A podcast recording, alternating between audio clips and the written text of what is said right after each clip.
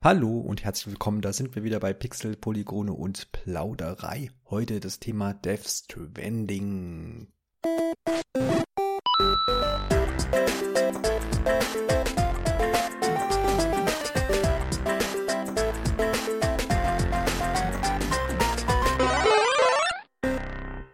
Ja, grüß dich, Marco. Du hast das Spiel schon durchgespielt und zig Stunden reingesteckt. Deswegen bist du heute wieder mit an Bord. Servus. Grüß dich, Johannes. Äh, ich hab's ja durchgespielt. Äh, es wird eine interessante Besprechung gleich.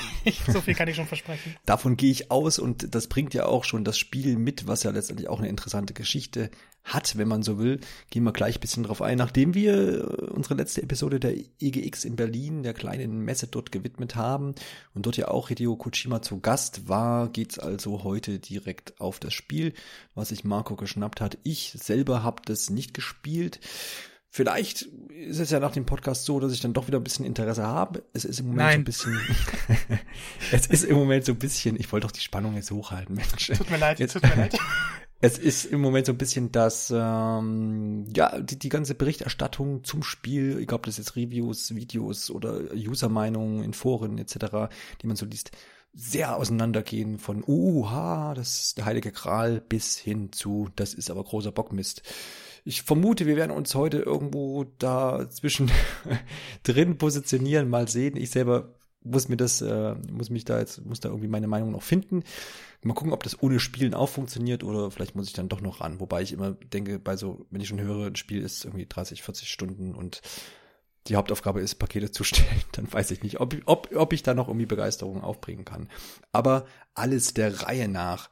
Wenn man sich das Jahr für Sony, für die PlayStation-Sparte so anguckt, könnte man ja behaupten, naja, es gab schon Jahre, die waren irgendwie wesentlich interessanter. Ich erinnere da so an Jahre, wo es, wo wir Uncharted 4 hatten, wo Horizon Zero Dawn erschienen ist, Spider-Man und God of War so als letzte große Titel, die mir noch gut in Erinnerung sind und wo auch noch der ein oder andere dabei ist, die ich noch nachholen muss. Wenn man dann jetzt 2019 anguckt, oh, da sieht es so ein bisschen dünner aus, sage ich mal. Äh, ich hab, man kann da so ein bisschen, naja, an Days Gone kann ich mich erinnern, da haben wir auch drüber gesprochen, äh, was ja im Frühjahr erschienen ist. Äh, Das war so, war so der Höhepunkt für viele, wobei man da aber auch sagen muss, manch einer ist, hat das auch beiseite, manch einer hat das auch beiseite gelassen, weil es war halt, ne, es war ein Open-World-Spiel mit Endzeit, äh, ähm, Story und das hat dann viele auch wieder so ein bisschen abgeschreckt, obwohl es, wo man ja auch festhalten muss, dass Days Gone sehr erfolgreich äh, ist und gewesen ist auch und du warst ja damals auch sehr begeistert. Also das Ja. war so jetzt der vielleicht der letzte Höhepunkt, aber vielleicht auch nicht der äh, Riesenhöhepunkt wie jetzt ein Uncharted oder vielleicht auch ein Horizon. Fällt mir schwer, vielleicht auch das einzuschätzen. Ich denke mir auch, wenn wir so schauen, was sind die Spiele, die PlayStation dieses Jahr definiert haben, dann hast du ja schon gesagt, Uncharted, Horizon, Spider-Man, God of War. Man hatte eigentlich wirklich jedes Jahr eines dieser Riesenspiele und dann kamen vielleicht noch andere, aber man hatte jedes Jahr ein, ein Spiel, das diese Generation definieren kann.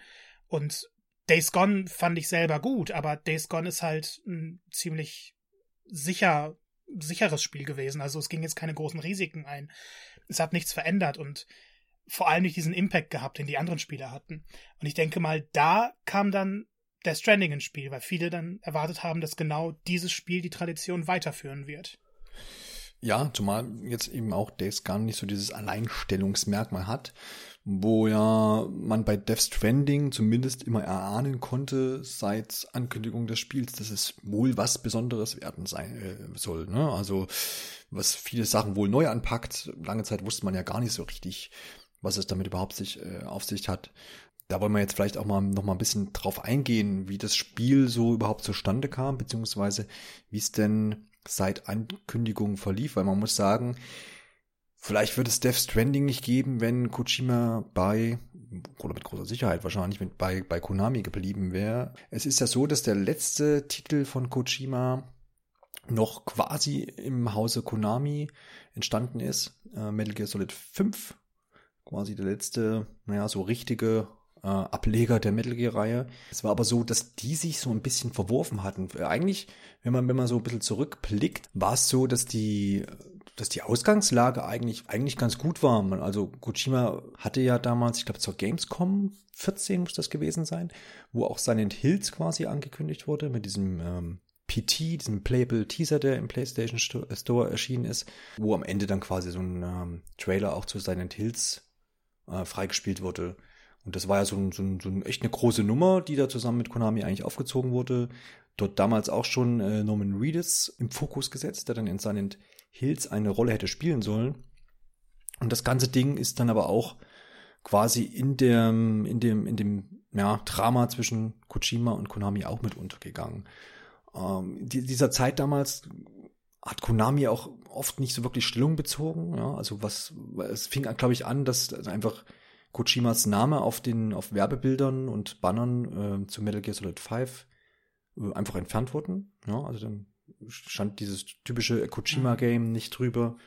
Und Konami hat dann immer nur verlauten lassen, ja, das ist jetzt die Umstrukturierung der Firma und hat da auch nicht wirklich Positionen äh, bezogen. Und ich glaube, der größte Skandal war dann die Game Awards. Ja, also die, die Szene, die hat, glaube ich, also vorher waren schon alle irgendwie sauer, weil es war dann klar, Hideo Kojima ist nicht mehr bei Konami und es ist ja eigentlich eine Tradition, dass immer ein Hideo Kojima Game auf den Spielen steht und da waren viele schon sauer.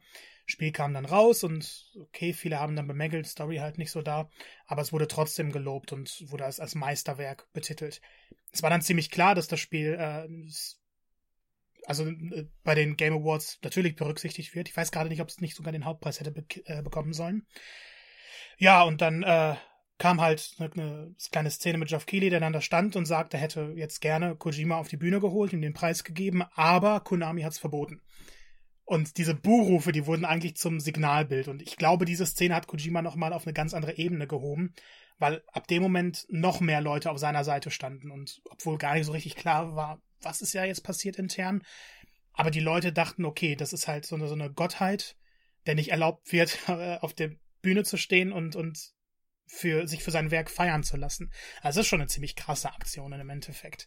Und, und das war, das war so ein Riesenaufbruch einfach. Bis zu diesem Tag der Game Awards, ich habe jetzt gerade nochmal geguckt, 4. Dezember war das, äh, 15, ähm, war ja, ich meine, letztendlich war klar, dass die sich irgendwo verworfen haben. Ne? Ich meine, wenn man, wenn man den, den, den Namen des mhm. Schöpfers des Spiels quasi entfernt und dergleichen, auf die offizielle Bestätigung äh, war dann tatsächlich erst am, 18, am 16. Dezember, also auch nochmal zwei Wochen nach diesen ganzen äh, Awards, wo Kojima dann offiziell auch bestätigte, dass das dann jetzt gewesen oder dass das jetzt war, quasi mit seinem äh, bis dahin ja Arbeitgeber Konami.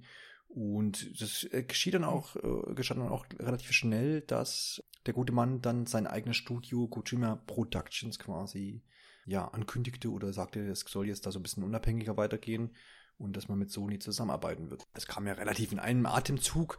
Also er hat dann da auch schon die die positive PR, die er dann dann hatte, so als als Opfer, ne, hat er dann gut genutzt mhm. und das kam ja eigentlich soweit dann auch erstmal gut an. Ich meine, klar, die Wirkung ist die, der alte Arbeitgeber Konami will jetzt irgendwie nur noch Mobile-Spiele machen, so ungefähr. So war das so damals so ein bisschen äh, hingerückt. Mittlerweile wissen wir, sie machen doch das ein oder andere schon noch, aber sie haben sich da schon umstrukturiert. Äh, dann ist natürlich klar, dass so ein Metal Gear ähm, Schöpfer und auch die Metal Gear-Reihe da auch nicht mehr reinpasst mit seinen sicherlich ausufernden Produktionskosten und auch vielleicht dem ein oder anderen Risiko, was Kojima da vielleicht auch eingeht. Ich weiß jetzt nicht, wie erfolgreich immer Metal Gear so war für Konami. Ja, doch, das war schon so eine der erfolgreichsten Reihen.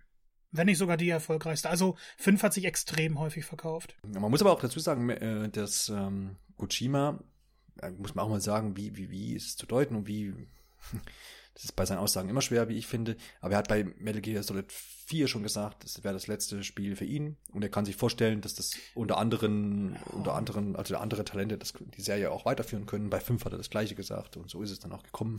Das war so ein Running Gag irgendwann. Gehen wir mal so ein bisschen Richtung ähm, Death Stranding. Denn jetzt haben wir so ein bisschen das, das, das oder aufgezeichnet, wie es denn jetzt dazu kam eigentlich, dass Kojima jetzt da so allein da stand quasi und jetzt hat er sein eigenes Studio, das ist ja keine schlechte Ausgangslage und dann ging es ziemlich schnell, wie ich finde, dass dann auch die, die Sachen in Richtung ähm, Death Stranding ja bekannt gegeben wurden. Also nochmal kurz zur Erinnerung, im Dezember 15 Partnerschaft mit PlayStation bekannt gegeben und dann war es glaube ich, schon zur E3 2016, wo Death Stranding angekündigt wurde. Das waren großartige Momente. Also man musste vorher schon, dass sie jetzt mit der Decima Engine arbeiten. Der hat ja so eine Studiotour gemacht und hat sich dann äh, mehrere Partner angeschaut und hat dann gesagt, okay, wir wollen dieselbe äh, Engine nutzen wie bei Horizon Zero Dawn.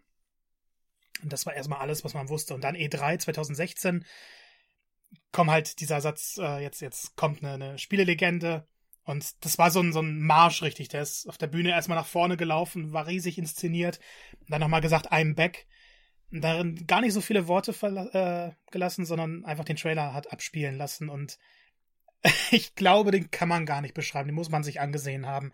Das war so ein Schockmoment, weil einerseits wahnsinnig gut produziert. Man hat wieder Norman Reedus gesehen, was so ein, so ein In-Your-Face nochmal in Richtung Konami war.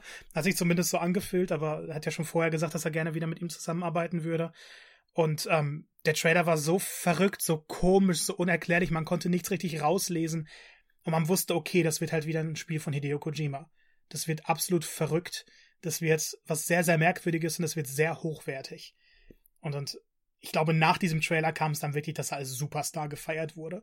War vorher schon sehr bekannt, aber halt nur für Metal Gear Solid. Die anderen Projekte, ich weiß gar nicht, ob er an was anderem gearbeitet hat. Und wenn, dann sind die halt sehr unbekannt, die Sachen. Und das ja, war dann das der, der Neubruch für ihn. Kurz zur Erinnerung, dass man sich das vielleicht auch nochmal ins Gedächtnis rufen kann. Der Trailer E3 2016, den du gerade angesprochen hast, war, äh, wie gesagt, Norman Reedus im Fokus, wacht auf am Strand, nackt und findet ein Baby und hält das fest und das verschwindet dann ähm, auf einmal und hinterlässt nur diese typischen schwarzen Teerspuren, die man jetzt auch noch natürlich im aktuellen Spiel ähm, wiederfindet. Und der Lung ist schon, ist schon richtig, halt. das war damals schon so ein bisschen irgendwie, aha, Norman Reedus, dann auch wieder und dann äh, der, über den Trailer wurde unheimlich viel diskutiert, äh, ne? man hat diese Fische am Ende und musste dir recht geben, das war schon PR-mäßig wirklich so wow, jetzt, okay, alle sind total ähm, gehypt und interessiert an dem, was da jetzt kommen mag. Und man wurde aber da auch noch lange Zeit hingehalten, bis man überhaupt annähernd wusste, was Kojima jetzt eigentlich hier vorhat. Ne? Also ähm, letztendlich hat sich das schon noch über ein paar Stationen gezogen. Wir wollen aber noch ein bisschen drauf eingehen. Es war dann schon, glaube ich, zur Tokyo Game Show, als es den zweiten Trailer gab. Äh, das war bei den Game Awards. Ah ja, okay. Ja, der, der, der, also nach dem ersten Trailer war ich, okay, das wird sehr interessant. Und nach dem zweiten Trailer war ich völlig aus dem Häuschen, weil dort erstens Guillermo del Toro äh, gezeigt wurde, der ja relativ kurz vor seinem ersten Oscar stand zu dem Zeitpunkt. Der auch gesagt hat, eigentlich nach dem Desaster mit, äh, der hätte ja auch quasi in Silent Hills, ne? Quasi äh, der sollte da gar nicht mitspielen, sondern mitproduzieren. Der sollte äh, genau. mitschreiben genau. und inszenieren. Und da im Anschluss, als dieses Verworfenes quasi stattgefunden hat, hat er gesagt, er macht jetzt keine Videospiele mehr genau. er macht nie wieder was mit Videospielen. Und umso überraschender, dass er dann da dann doch wieder ja, mit also ja. Zu dem Zeitpunkt war noch gar nicht so richtig klar, wie groß seine Rolle wird. Ähm, hm. Im fertigen Spiel hat er tatsächlich eine der wichtigsten Rollen und eine der präsentesten Rollen. Ähm, ja. Aber dann, dann hat man halt wieder gesehen, der hat das, das Baby irgendwie da und schließt das irgendwo an. Man hat also so ein versucht mehr zu verstehen, aber irgendwie war es noch genauso kryptisch wie der letzte Trailer. Und dann kamen diese Soldaten aus dem Boden und dann einer mit einer Maske zieht diese, diese, diese äh, Brille weg und man sieht, Matt Mickelson ist drin. Und Matt Mickelson ist einer meiner Top 3 Schauspieler. Ähm, ich war mhm. völlig aus dem Häuschen. Ich, ich war in, in so einem heftigen Hype-Modus. Ich dachte, das Spiel wird das beste Spiel dieser Generation. Alleine weil Matt Mickelson drin mitspielt. Ja, klar, ich meine, das löst natürlich was aus. Ähm, ist ja auch nicht so, ich meine, es kommt jetzt immer ein bisschen mehr, dass jetzt gerade auch Hollywood-Größen in Spielen irgendwo verankert sind. Aber Kojima hat das jetzt mit Death Stranding schon ziemlich auf die Spitze äh, getrieben, würde oh, ja. ich sagen. Vor allem hat man bei den großen Schauspielern immer dann, dann spielen sie halt in Titeln wie Call of Duty mit, wo dann viele sagen, okay, ist halt cool inszeniert, aber irgendwo fehlt mhm. dann die Tiefe und dieser ja, genau. Was Schauspieler eigentlich dann ausmachen genau, sollten. Ne? Genau. Ja. Richtig, ja. Genau, also es ging da so, ging da quasi Schlag auf Schlag, wenn man das so, so möchte, zumindest für das Jahr 2016. Und Randbemerkungen, natürlich schlauer war man trotzdem noch nicht, aber äh, man hat es weiterhin geschafft, dass die Leute gesagt haben, äh, ich interessiere mich weiterhin dafür. Und dann hat es tatsächlich ein Jahr gedauert, bis dann Trailer Nummer 3 dann wieder auf dem Game Awards präsentiert wurde. Ich fand, das war auch eine ganz gute Strategie, weil man hat diesen Hype nochmal in der Nach-Metal Gear-Zeit ausgenutzt. Eigentlich das mhm, ganze Jahr über einen Hype geschürt und dann gesagt, okay, jetzt müssen wir halt wirklich erstmal im Spiel arbeiten, bevor wir noch ein bisschen was zeigen. Ja. Und der Trailer war ja dann auch ganze acht Minuten lang und man hat tatsächlich, naja, so ein bisschen mehr Einblick bekommen, oder?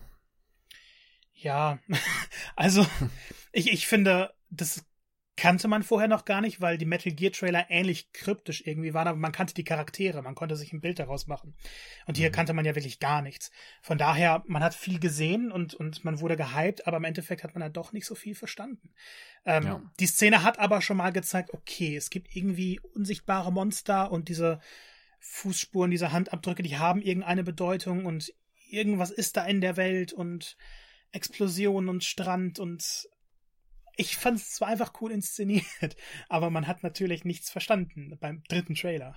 Dann gab es tatsächlich einen, Sprung auch nochmal, fast auch wieder ein ganzes Jahr. Und dann war es soweit auf der E3 2018 mit dem ersten Gameplay, was man gesehen hat. Auch wieder um die acht Minuten der Trailer, beziehungsweise diese Präsentation. Ähm, man hat dann erstmals, wenn mich das nicht täuscht, so diese Landschaft gesehen, die man jetzt auch einfach, die, die wirklich, glaube ich, wesentliche Teile des Spiels ausmachen. Das heißt, zerklüftete Landschaften, Berge, grüne Wiesen, alles relativ unbelebt. Da natürlich, kommen wir später natürlich auch noch drauf, die, die Menschheit ähm, in den Landschaften nicht mehr so aktiv ist, weil die sich nämlich in, in diese ja, Siedlungen zurückgezogen haben, die es gibt. Ja, man sieht noch ein, zwei weitere Charaktere aber auch so wie eben, naja, so richtig die, die Message hinterm Spiel wurde auch da noch nicht enthüllt. Man hat zumindest mal gesehen, okay, man bewegt sich irgendwie durch die Welt. Man hat irgendwie diesen komischen blinkenden Arm, der da irgendwie an einem dranhängt. Und äh, diese ja, schwarzen Wesen sind da auch wieder mit aufgetaucht. Aber der, der, Trailer hatte mich tatsächlich nochmal richtig gepackt, weil irgendwie hat er mal Action gezeigt auch. Man hat so, ja, also das, stimmt, ja. das, war das Interessante nochmal, dass in Japan dann noch ein Trailer veröffentlicht wurde, der so eine kleine weitere Szene hatte, wo man dann auch ein mhm. BT gesehen hat. Und man hat einfach wieder so viele Begriffe gehabt, die man nicht kennt und die man aber gerne verstehen möchte. Und äh, ich fand es ziemlich cool, dass auf einmal Lea Seydoux mit im Trailer war. Mhm. Äh, hatte ja auch durch James Bond nochmal einen Riesenerfolg gefeiert. Und, und ja. Lindsay Wagner, die auf einmal zig Jahre jünger aussah. Ähm, mich hat's sehr, sehr gehypt zu dem Zeitpunkt. Und irgendwie, klar, wenn ich jetzt zurückdenke, ähm, im Endeffekt hat mich nur die Inszenierung gehypt, weil vom Spiel hat man halt nichts gesehen. Aber ich mag auch diese, diese Landschaften, die sahen ganz cool aus. Und ich dachte, okay, wenn man durch diese Landschaften muss und dann Dinge erledigen muss, und man hat diese, diese Leiter, man hat Sachen hinter sich, man hat diesen riesigen Rucksack, irgendwie wird das schon cool. Mhm, ja, klar. Es war damals dann schon immer so die Frage, ja, okay, also anscheinend läuft man mit diesen Paketen rum und ja, ist das das einzige Gameplay? Ist das dann die Aufgabe? Kann das wirklich sein? Daran wurde ja lange gezweifelt, bis man dann ja eben eines Besseren belehrt wurde und tatsächlich es wohl so ist, dass das der, der hauptsächliche der hauptsächliche Inhalt ist. Wir machen mal noch ein bisschen weiter mit den mit der Trailer Show, wenn man so will. Game Awards natürlich wieder. Wir wissen über die ähm, große Verbundenheit zwischen äh, wie heißt der? Jeff Keefley, ja? Das spricht man so aus, ne? Jeff, Jeff, Göff, Jeff. Jeff, Jeff. Also ich glaube Jeff, aber Jeff. ich bin mir gerade auch Mr. nicht Mr. Keefley, the Game Award, the Man of the Game Awards. Also der die ganze Sache hostet und der Moderator ist und der auch im diesen Jahr die ähm, Gamescom Eröffnungsfeier da quasi mit moderiert hat wir wissen über diesen äh, Beziehung zu Kojima, die sind ganz gute Freunde anscheinend. Dementsprechend gab es auch auf der ähm, Game Awards 2018 und natürlich auch auf der, auf der Tokyo Game Show einen Trailer. Also Japan lässt da Kojima auch immer nicht aus, obwohl er auf der E3 quasi schon Neues gezeigt hat. Ähm, da gab es dann wieder neue Gesichter, nämlich Troy Baker, zumindest ein neues Gesicht. Jo. Der, der mir ja äh, bekannt aus ähm, The Last of Us ist zumindest. Also Troy Baker hat so viele Sachen gemacht. Hat ja auch ja. Reese in, in Tales from the Borderlands gesprochen und, und so viele rein. Im Endeffekt kommt es mir so vor, als ob er omnipräsent ist.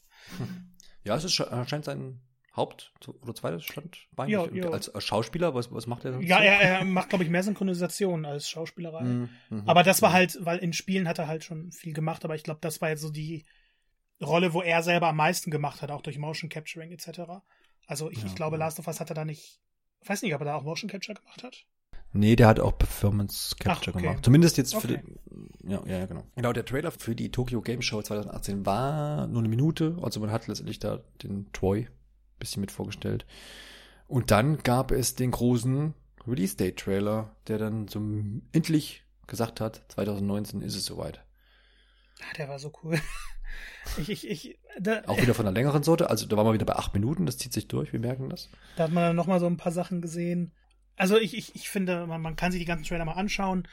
Ähm, ja. Die haben ja dann auch noch zu Gamescom viel, also das war dann kein Trailer, sondern richtig Spielmaterial gezeigt. Und, ja. und Hattest du nach der Gamescom das Gefühl, dass du weißt, was Death Stranding eigentlich ist? Du sprichst quasi jetzt von der jetzigen, also 2019 genau, genau, Game, genau. Gamescom.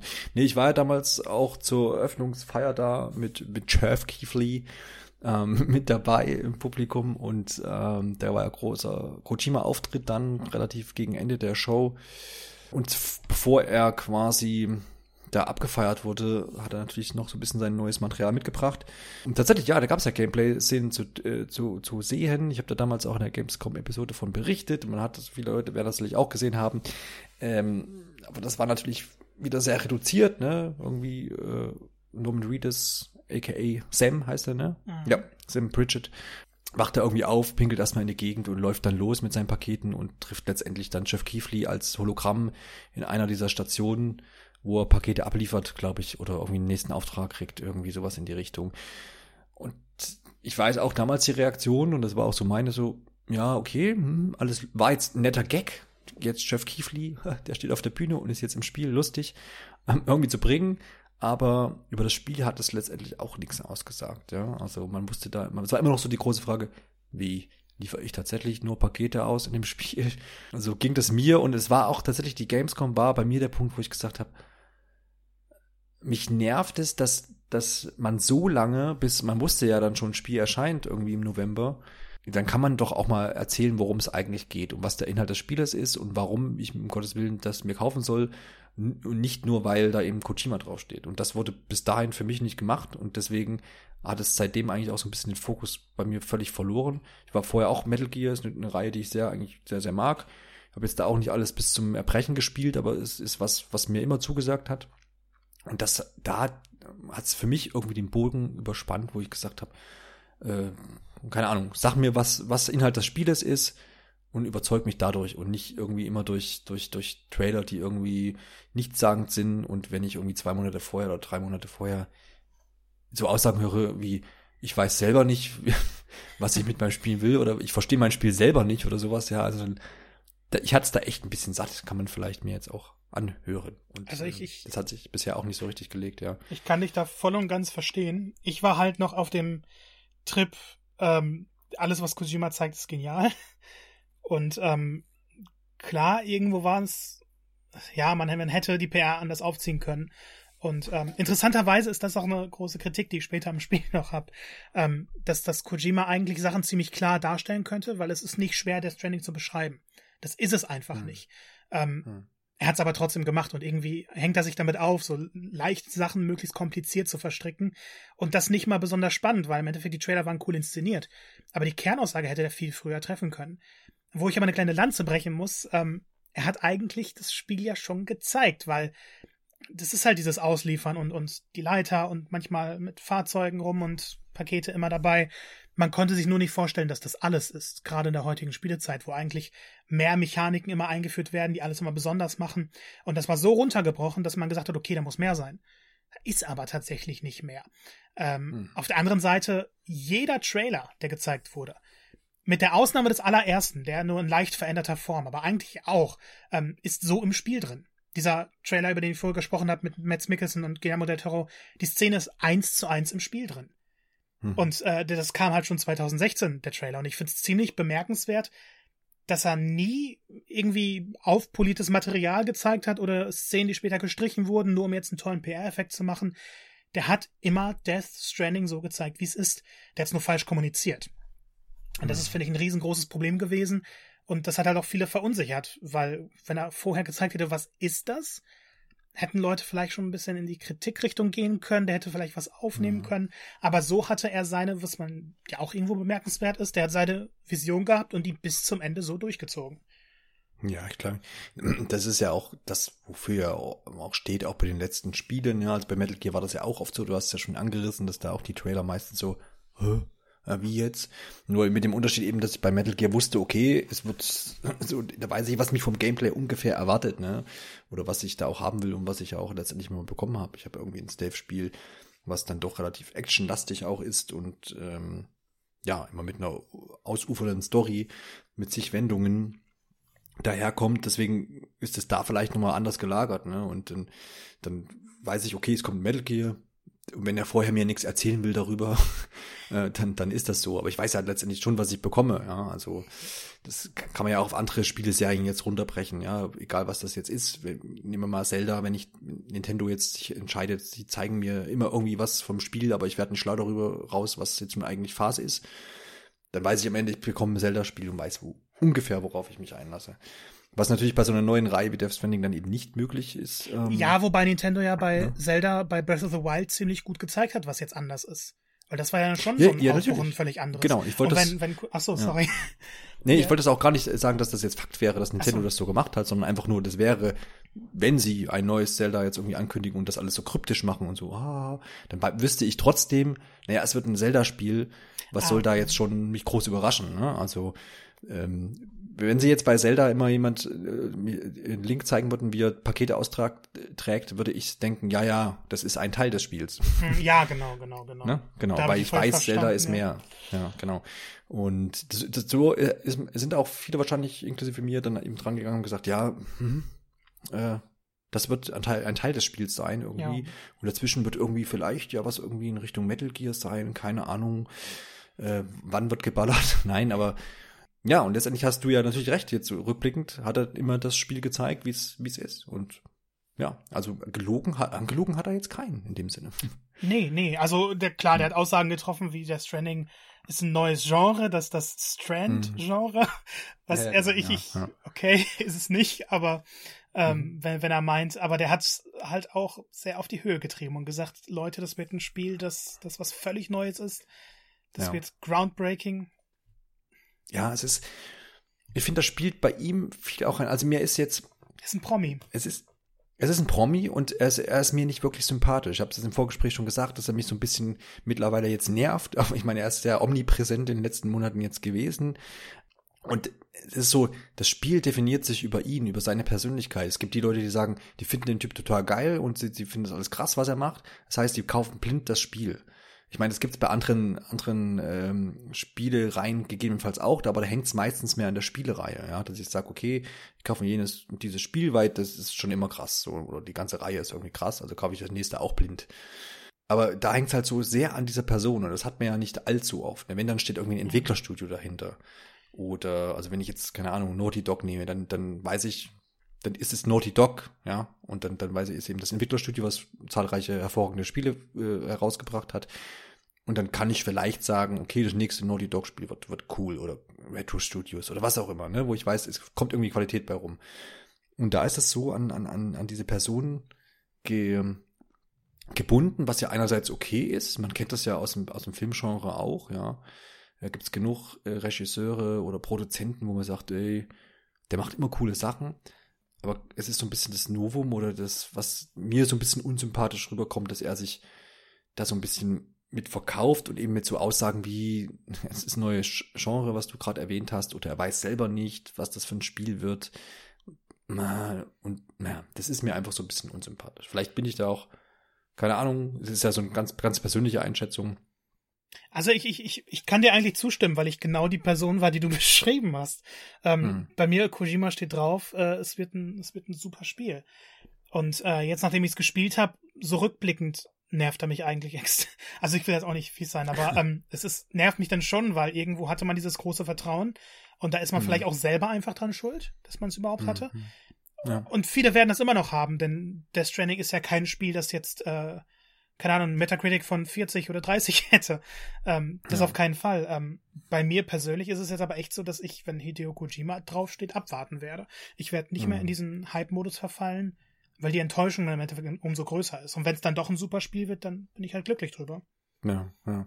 Also es ist halt, ich finde, die, Fra die Frage, die man sich stellen kann, ist er in der Position so, ich würde es doch schon arrogant nennen wollen, sich so hinzustellen. Das ist halt so die Frage. Ich meine, wenn ich natürlich, keine Ahnung, seit 40 Jahren die krassesten Spiele der Welt mache, kann ich vielleicht anders damit umgehen, als wenn ich das nicht tue. Aber ich würde halt behaupten, dass er das ja, dass er, ich meine, un, unab, also man kann es nicht von der Hand weisen, dass er, dass er irgendwie schon eine Größe in der Branche ist und auch viele Sachen sicherlich etabliert hat, ähm, die nicht von der Hand zu weisen sind. Aber irgendwie ja, die, also die Art und Weise damit umzugehen. Ich denke, das ist eine Wechselwirkung, weil klar inszeniert mhm. sich so, aber andersrum, die Leute beißen halt voll drauf an. Ja, ähm, klar. Das, das wollen die Leute auch sehen. Die Leute wollen nicht nur das Spiel sehen, sondern auch Kojima eben. Merkt man jetzt auch bei den ganzen Events, wo er da war, die, die Mengen an Leuten, die sich da angestellt haben, Autogramm zu bekommen. Mhm. Ähm, ja. das, das, hat man bei Spieleentwicklern. Also klar, es gibt berühmte Spieleentwickler, aber in diesem Maße hat man es nicht. Ist ja jetzt auch im Guinness-Buch der Rekorde für den äh, Spieleentwickler mit den meisten Twitter-Followern. ähm, und, und vorher hatte sich ja auch schon etabliert. Ich meine, auf jedem Metal Gear-Spiel stand halt das Hideo Kojima-Game. Ähm, wenn ich jetzt ja, Spiele von Sam Lake habe, dann steht da immer noch ja. ähm, Remedy und nicht Sam Lake Game. Ja, genau. Ja, ja, klar. Also es dann ist ja auch dieses irgendwie 300 Mal taucht der Name dann noch im Spiel auf und dergleichen. Also, ja. Es war schon immer irgendwie ein bisschen strange. Wahrscheinlich ist er auch Mensch, der, der das so möchte und der das so macht. Und ja, ich lobe mir da eher den Shigeru Miyamoto, der ja auch irgendwie ein Star ist, aber der, der mit der ganzen Sache so ein bisschen, ein bisschen, ja, dezenter umgeht. Ja, wirkt auch sehr viel bodenständiger. Ja, ja, natürlich. Liegt natürlich auch so ein bisschen an seiner Firma, wo er arbeitet. Also, äh, dass das da vielleicht auch nicht so wäre. Und natürlich ist er wahrscheinlich auch ein völlig anderer Charakter. Wer weiß das schon. Aber die Charaktere, die die Spiele entwickeln, machen äh, natürlich zum Teil die Spiele auch aus. Aber letztendlich steht ja immer da schon ein großes Team dahinter und das wird auch bei, bei Death Stranding nicht anders gewesen sein. Die Leute, die unter Kojima Productions da arbeiten, werden sicherlich zahlreich. Ähm, daran gearbeitet haben und ja. äh, auch da ihr Herzblut mit reingesteckt haben. Ähm, und die werden sicherlich auch irgendwo in den Credits genannt. Ja, also sehr prominent auch. Sehr prominent. Also es gibt eine, eine. Vorzeitige Credits, kann man sagen. Ist kein mhm. Spoiler. Mhm. Ähm, ja. und, und da hat man dann auch nicht nur Hideo Kojima als Namen, sondern wirklich sehr, sehr viele Leute, die dann auch ja, einen prominenten Spot bekommen. Nicht dann einfach so im Fließtext abgehandelt werden, sondern hey, die Person hat das gemacht, lies das erst, bevor du zur nächsten Person gehst. Mhm. Und ja. Ja, also da findet dann schon Würdigung statt, das ist doch gut. Also gehen wir mal zu Death Stranding, zum eigentlichen Spiel. Wir haben ja schon gesagt, man wusste letztendlich, bis es dann jetzt erschienen ist, können wir schon so sagen, was hier eigentlich los ist und worum es denn so richtig geht. Ähm, weil es auch, glaube ich, in keiner Spielebeschreibung vorher so stand, von wegen, äh, du bist äh, Sam und Sam Pritchett und äh, trägst Pakete aus, sondern das war ja auch alles immer so ein bisschen nur umrissen. Dementsprechend, äh, Marco, kannst du die Story mal grob umreißen? Wir haben unseren Sam Pritchett äh, als, ne, als Norman Reed. Ja, sa Reed sagen wir mal Sam, weil der Nachname tatsächlich ein Riesenthema im Spiel ist. Oh, okay. Ich habe hab das jetzt einfach ja, also, also der, der hat sechs, na, auf jeden Fall drei verschiedene Nachnamen, die man Okay, bleib mal bei Sam, ist auch, ist auch für uns Ich glaube, das ist am einfachsten. auf jeden ja, genau, Fall. also, ja, ja, leg los. Sam, also die erste Szene ist einfach nur Sam ist irgendwo am Rumlaufen, versteckt sich in der Höhle, weil es anfängt zu regnen und man sieht, okay, da ist ein unsichtbares Monster und dann kommt äh, Fragile, das ist eine Frau, die so einen, so einen ziemlich engen Anzug anhat ähm, und, und warnt ihn so ein bisschen und sagt, okay, ich kann die Monster sehen und, und bla bla bla und ich kann sie spüren. Man hat keine Ahnung, was da eigentlich vor sich geht. Und die ersten zwei Stunden sind unglaublich genial inszeniert. Das hätte ein kleiner Minifilm sein können. Ähm, wenn man es runterbricht, mal ohne Spielszenen. Sind die ersten beiden zwei Stunden dann jetzt schon Zwischensequenz? Oder? Ja, viel Zwischensequenz. Also okay, ja. man hat nach der, nach der ersten Sequenz, also die ich gerade beschrieben habe, spielt man ein bisschen. Äh, dann weiß man aber noch nicht so ganz, was das ist. Man muss einfach nur zu einem bestimmten Punkt laufen. Und danach kommen halt viele Cutscenes ins Spiel. Und man erfährt, okay, es gab wohl ein Ereignis, das Death Stranding, das Amerika zerstört hat. Deshalb, es gibt keine Gebäude mehr. Die Leute, die leben jetzt alle irgendwo unter der Erde in so Bunkern. Es ist aber hochmoderne Technik. Und äh, Sam ist auch irgendwo in dieser Welt. Und der wird dann ähm, eingeladen zur Präsidentin von Amerika, er zufällig kommt er dann zu ihr und stellt sich heraus, dass es die Frau, die ihn aufgezogen hat. Ähm, ich glaube, Nachnamen heißt sie Bridget, deshalb Nachnamenverwirrung. Und mhm. äh, die sagt ihm halt noch, sie hat dieses Projekt begonnen, dass sie halt Amerika wieder verbinden will. Nicht als USA, sondern als UCA, also United Cities of America. Und ähm, sie möchte halt nach dieser Apokalypse nicht, dass jeder in den Bunkern lebt und für sich ist, sondern sie möchte wieder ein gesamtes Land leidet aber selber an Krebs und stirbt auch in dieser Sequenz. Äh, das hat man aber auch schon in den Trailern gesehen. Und äh, Sam ist aber noch voll dagegen, der will das gar nicht, der sagt, Amerika interessiert ihn gar nicht, der, der lebt nur irgendwie sein Leben. Und dann, dann kommen wieder ein paar Szenen, dann wird er wieder eingeladen und dann erfährt er, okay, Amelia, ich glaube Amelia, ähm, seine, seine Schwester in Anführungszeichen, beziehungsweise Tochter von der Präsidentin, hat auch an diesem Projekt gearbeitet, wird aber am anderen Ende von Amerika gerade festgehalten. Kann aber aus irgendeinem Grund sich trotzdem projizieren. Und da fängt es halt schon an, dass so Konzepte, die eigentlich später leicht erklärt werden, sehr, sehr kompliziert dargestellt werden. Und ähm, man, man bleibt interessant dran, weil irgendwie ist das ja was, was Cooles. Aber später, wenn die Enthüllungen dann kommen, wenn es vernünftig erklärt wird oder halbwegs vernünftig erklärt wird, dann hat man halt nicht diesen, boah, das ist total toll Moment, sondern, das hätte der auch früher erklären können. Ja. ähm, naja, auf jeden Fall sagt sie dann, rette mich und verbinde Amerika, denn es gibt dieses chromatische Netzwerk. Äh, ich beschreibe es einfach mal Super Internet, das halt alle Bunker miteinander verknüpft, aber man muss halt zu diesen Bunkern gehen, an der Station, die verbinden mit so einem schwebenden Dingsterbumster. Und fertig, das ist seine Aufgabe durch ganz Amerika gehen, in diese Station gehen, alles verbinden. Das macht er dann auch für sie und dann erfährt man erst so ein bisschen was über die Welt, denn ähm, diese Death Stranding hat sie, wie gesagt, komplett zerstört, hat aber auch irgendwie dafür gesorgt, dass Monster namens BTs äh, oder, oder sagen wir mal tote Wesen, untote Wesen. Was es genau ist, kann ich gar nicht beschreiben, denn bis zum Ende das bleibt das recht In der deutschen Version die, die, die die GD, ah, ja, die gestrandeten ja. Dinger, ja, ne? Ich, ich muss noch mal dazu sagen, ich habe es auf Englisch gespielt. Wieso? Ja, ist vollkommen okay. Ich habe nur, ich hab nur der, jetzt in ja, der genau. Recherche vorher von, von GTs, GDs, genau. Dinge. Ja, genau. Also ich, ich fand halt ganz wichtig, dass er es BTs genannt hat, weil es sich ja so anhört wie PT. Äh, mhm, ja, ja, genau, ja. Also es ist bestimmt eine Anspielung darauf, sonst kann ich es mir nicht erklären. Ähm, ja, auf jeden Fall, diese, diese Wesen können kommen und die sind unsichtbar. Und die kommen aber nur, wenn es regnet. Und dann gibt's diesen Zeitregen. Wenn sich dann ein normaler Mensch drunter stellt, dann altert dieser Mensch. Also von der, von der Haut her, von allem Möglichen, weil das alles zum Altern bringt. Egal ob es hm. Blumen sind, ob Flächen, deshalb kann nirgendwo was angebaut werden, an Gemüse oder so, weil alles sofort eingehen würde, sobald es einmal regnet. Ähm, und auch die, die Ausrüstung, die kann auch, also wirklich alles, mit dem es in Berührung kommt, altert. Es können Boxen sein, es können seine Koffer sein. Äh, und wenn dieser Regen kommt, können halt die BTs erscheinen, sind unsichtbar, und die kann man nur erfassen, wenn man so ein elektronisches Gerät hat und dann ein Bridge Baby anschließt.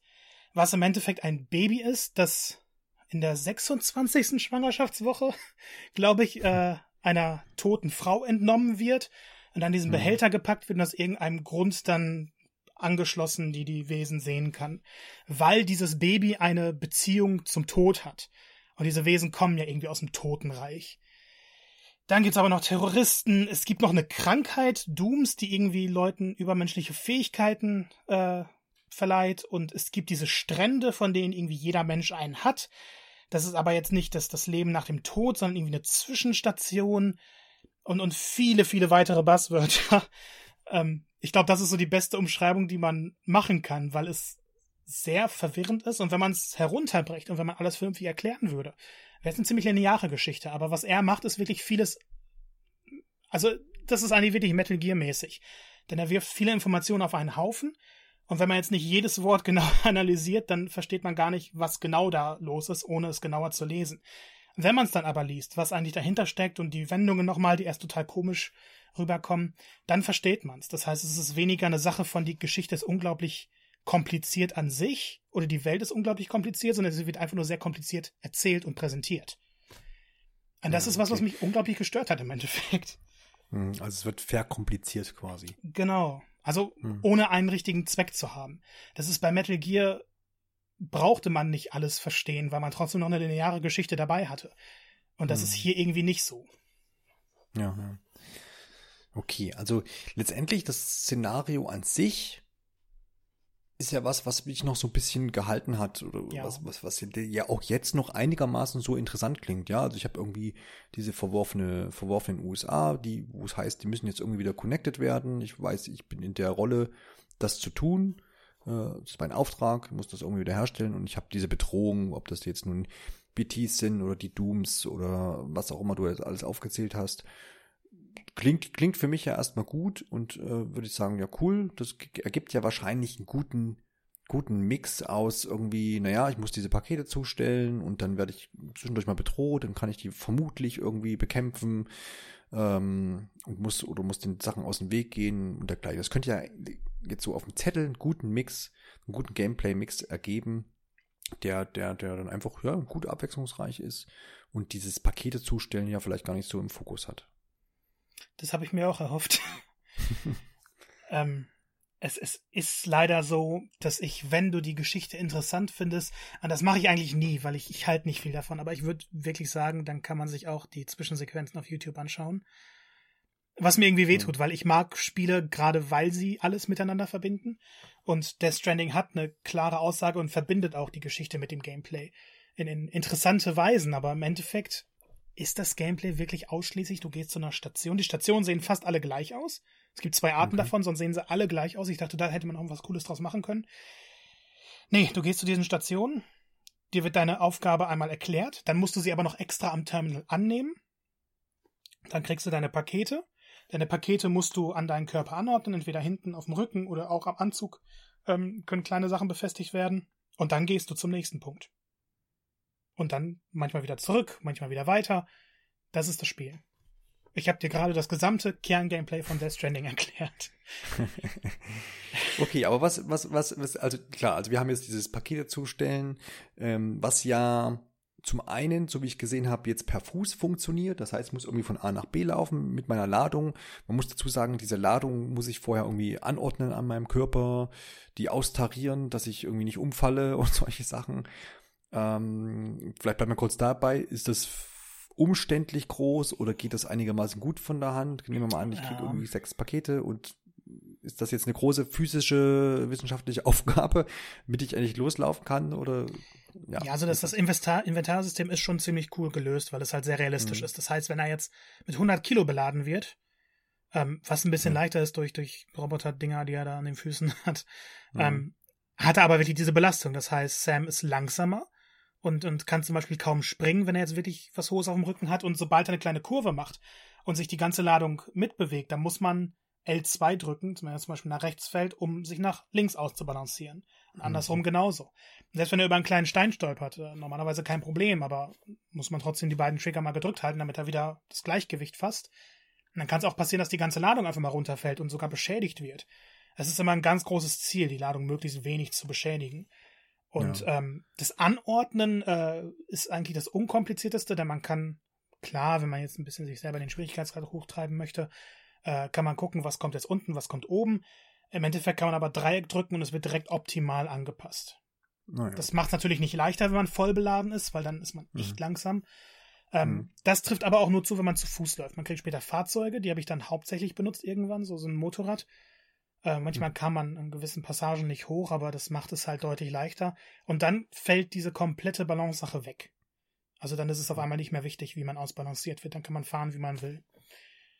Und ja, ansonsten okay. hat man dann seine paar Hilfsmittel. Man kann eine Leiter hinstellen, um zum Beispiel einen Berg hochzuklettern, anstatt sich jetzt irgendwo ähm, festzuhalten und, und langsam hochzugehen. Äh, es gibt Seile, mit denen man sich abseilen kann. Aber das ist jetzt das zweite Kapitel. Dafür darf man schon so acht Stunden einberechnen. Hm. Was ich echt okay. übel finde.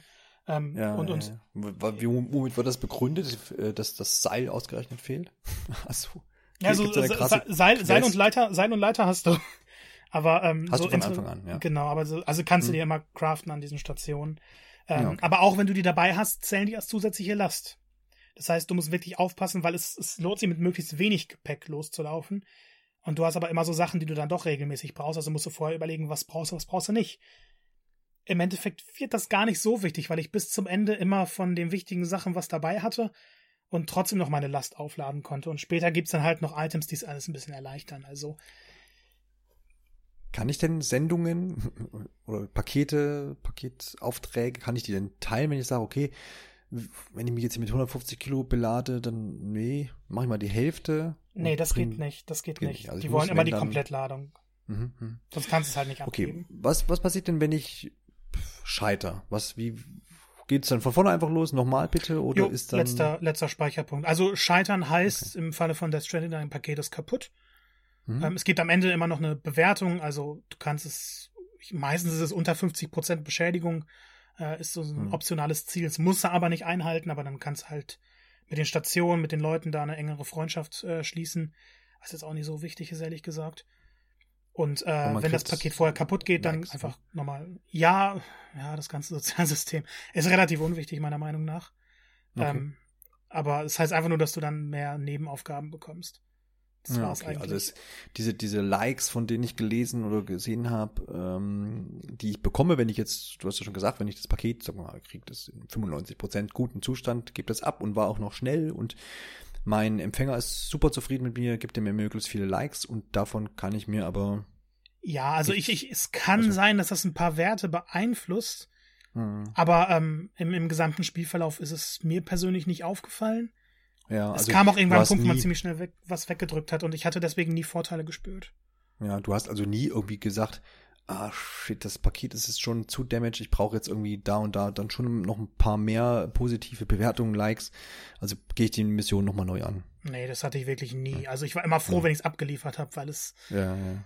ja, vom Ablauf halt immer dasselbe ist. Also Story hat mich äh, 30 Stunden gekostet und das war mhm was die Missionen angehen in der Welt, immer dasselbe. Nie Abwechslung. Du hast halt dann später ab dem dritten Kapitel ein paar mehr Optionen, Sachen zu bauen. Du kannst Straßen ja. bauen, was aber dann auch heißt, du musst einfach Materialien suchen. Also lauf in der Welt rum, sondern Materialien, bla. Das ist alles. Du hast manchmal äh, Kämpfe gegen Menschen, aber da wird auch immer betont, bring die bitte nicht um. Weil das ist auch wieder so eine Sache, die mit der Story zusammenhängt. Ähm, wenn jemand stirbt, dann muss er verbrannt werden, weil er sonst so, so, ein, so ein, ich weiß gar nicht, wie das Wort heißt, auf jeden Fall dann eine riesige Explosion auslöst und ein Krater entsteht in der Welt. Und so ist die Menschheit im Endeffekt untergegangen, weil Leute sind gestorben und deren Leichen explodiert und haben Quadratkilometer äh, Landmasse mitgerissen. Das erklärt ein bisschen die Zerstörung. Äh, spielerisch, ich, ich weiß nicht, ob es Auswirkungen hat, weil ich nur einmal jemanden getötet habe und da ist nichts passiert. Aber es wird immer wieder betont, äh, lauf weg oder verprügel die, machst du bewusstlos, aber töte sie nicht. Ja, und, und die, die optionalen Sachen, die man dann bauen kann. Man hat später Seilrutschen. Man hat dann Basen, die man bauen kann. Ähm, das ist alles sehr praktisch, sehr nett. Aber es ist nur so eine kleine Hilfe, um das Gameplay zu verkürzen im Endeffekt oder sich zu erleichtern. Ähm, also die Hauptaufgabe ändert sich nie. Liefere die Pakete aus. Jetzt könnte man aber auch sagen, dass das Pakete ausliefern ja durchaus interessant sein könnte. Also wir setzen uns nochmal rein. Äh, ich als Sam soll ein Paket von A nach B bringen. Wir haben ja schon gesagt, die Welt an sich, diese, naja, zerrüttete Welt, ähm, sah ja in den Trailern erstmal ganz interessant aus. Es kann mir auf dem Weg von A nach B allerhand passieren. Also ich könnte NPCs treffen. Es können irgendwie, die mir vielleicht noch irgendwas Neues erzählen oder mich auf, auf, auf Zweig äh, C und Zweig D bringen, wo ich vielleicht nochmal abzweige, weil da gibt es noch eine nette Sidequest, in Anführungsstrichen. Ähm, ich kann natürlich auf Gegner treten äh, oder, oder stoßen, was du ja schon gerade gesagt hast. Die soll ich aber anscheinend in, umgehen. Insgesamt kann mir ja von auf der Strecke von A nach B allerhand vielleicht passieren, was diesen Weg gegebenenfalls ja interessant äh, gestalten könnte. Wäre schön, ist aber leider nicht so. Mhm. Also, wenn, wenn du ein Paket ausliefern willst, es macht keinen Sinn, Umwege zu nehmen, weil du halt diese Belastung von Brücken loswerden willst. Mhm. Und äh, Nebenquests passieren dir zwischendurch nicht. Es gibt manchmal NPCs, denen kannst du nur Hallo sagen, fertig. Und sonst mhm. läuft alles an diesen Stationen ab, zu denen du ja von der Story her sowieso hin musst. Ein paar optionale mhm. gibt's auch, aber da verändert sich nichts. Und äh, währenddessen, was dir passieren kann, sind zwei Sachen. Entweder du triffst auf menschliche Gegner, dann aber, wie gesagt, möglichst vermeiden. Oder es fängt an zu regnen. Und das ist dann wieder so eine Sache, die in den ersten paar Stunden sehr cool war, die sich dann aber zu schnell abgenutzt hat. Weiß nicht, ob du jetzt darauf eingehen wolltest. Ja, wir erinnern uns, äh, Regen heißt irgendwie alles altersschnell. Also was, was muss ich machen, wenn es anfängt zu regnen? Muss ich mir einen Schirm holen. das, das zum Glück nicht. Also Sams Sachen mhm. sind, äh, der hat so einen speziellen Anzug, das heißt, der ist geschützt und auch die Koffer, die werden beschädigt dadurch, die du mhm. bei dir trägst. Aber bei mir ist dadurch nie was kaputt gegangen, weil das dann doch sehr langsam ist. Sonst kann mhm. man sich einen Unterhalt suchen. Äh, das Gefährliche dabei und manchmal muss man auch äh, Items beschaffen, tatsächlich erst von einem Ort, was aber auch da hingehen und weggehen ist. Und an dem Ort regnet es aber. Und wenn es regnet, können BTs erscheinen. Mhm. BTs sind unsichtbar. Dann gibt es immer so eine kleine Cutscene. Jedes Mal, die wiederholt sich leider auch ständig und die kann man nicht wegdrücken. Ähm, und, und das Baby meldet sich einmal und so ein Gerät fährt aus. Und man sieht die nicht. Man sieht manchmal nur, wenn sie sich bewegen sollten, okay, da ist irgendwie so ein schwarzes Ding, das in der Luft schwebt. Und man muss sich dann entlang schleichen. Und es ist eigentlich ziemlich simpel. Kreis drücken, damit er sich duckt, langsam vorangehen. Und wenn man ganz nah an denen ist, Ähm, die Position wird halt durch so ein Licht, das man an der Schulter hat, angezeigt. Das leuchtet dahin und das flackert dann ganz, ganz schnell, wenn sie nah sind. Dann kann man die Luft anhalten.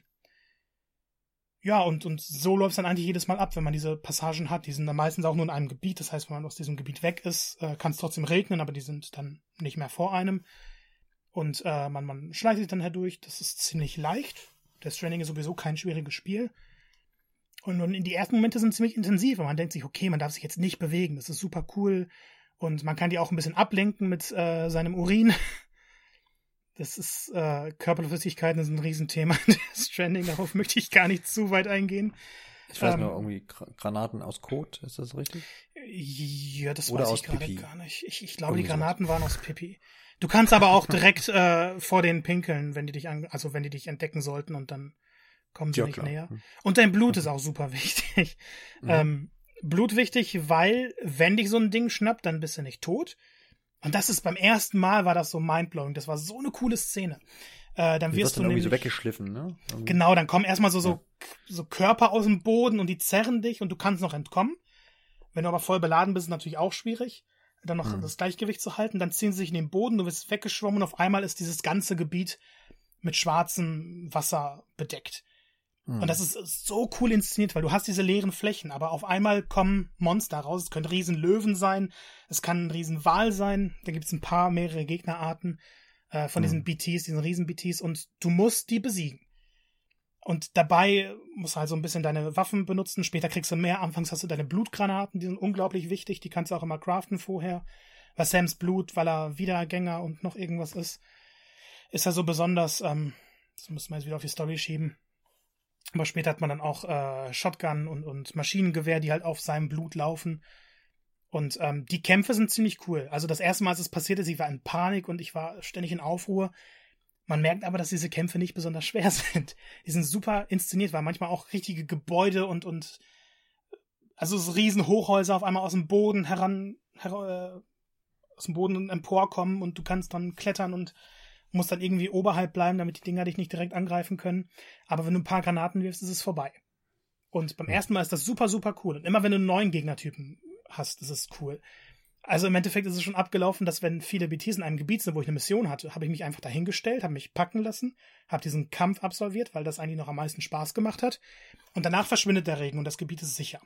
Zumindest bis man das nächste Mal daherläuft. Ähm, mhm. Und das ist leichter, als herumzuschleichen und macht auch mehr Spaß. Aber es wiederholt sich. Es hat keine Abwechslung drin. Man hat dann immer diese paar Kämpfe und die sind cool, aber halt auch nur beim ersten, zweiten Mal. Und danach ist es immer und immer wieder dasselbe. Hm, also es gibt da keine, keine neue Challenge, die da nee, nee, gar nicht. quasi aufgeworfen wird, ja. Und ansonsten okay. die einzigen Nebenmissionen, ja. die du so während des Gameplays hast, ist dann Sachen äh, aufbauen, die du vielleicht später brauchst. Sonst gibt's nicht mehr.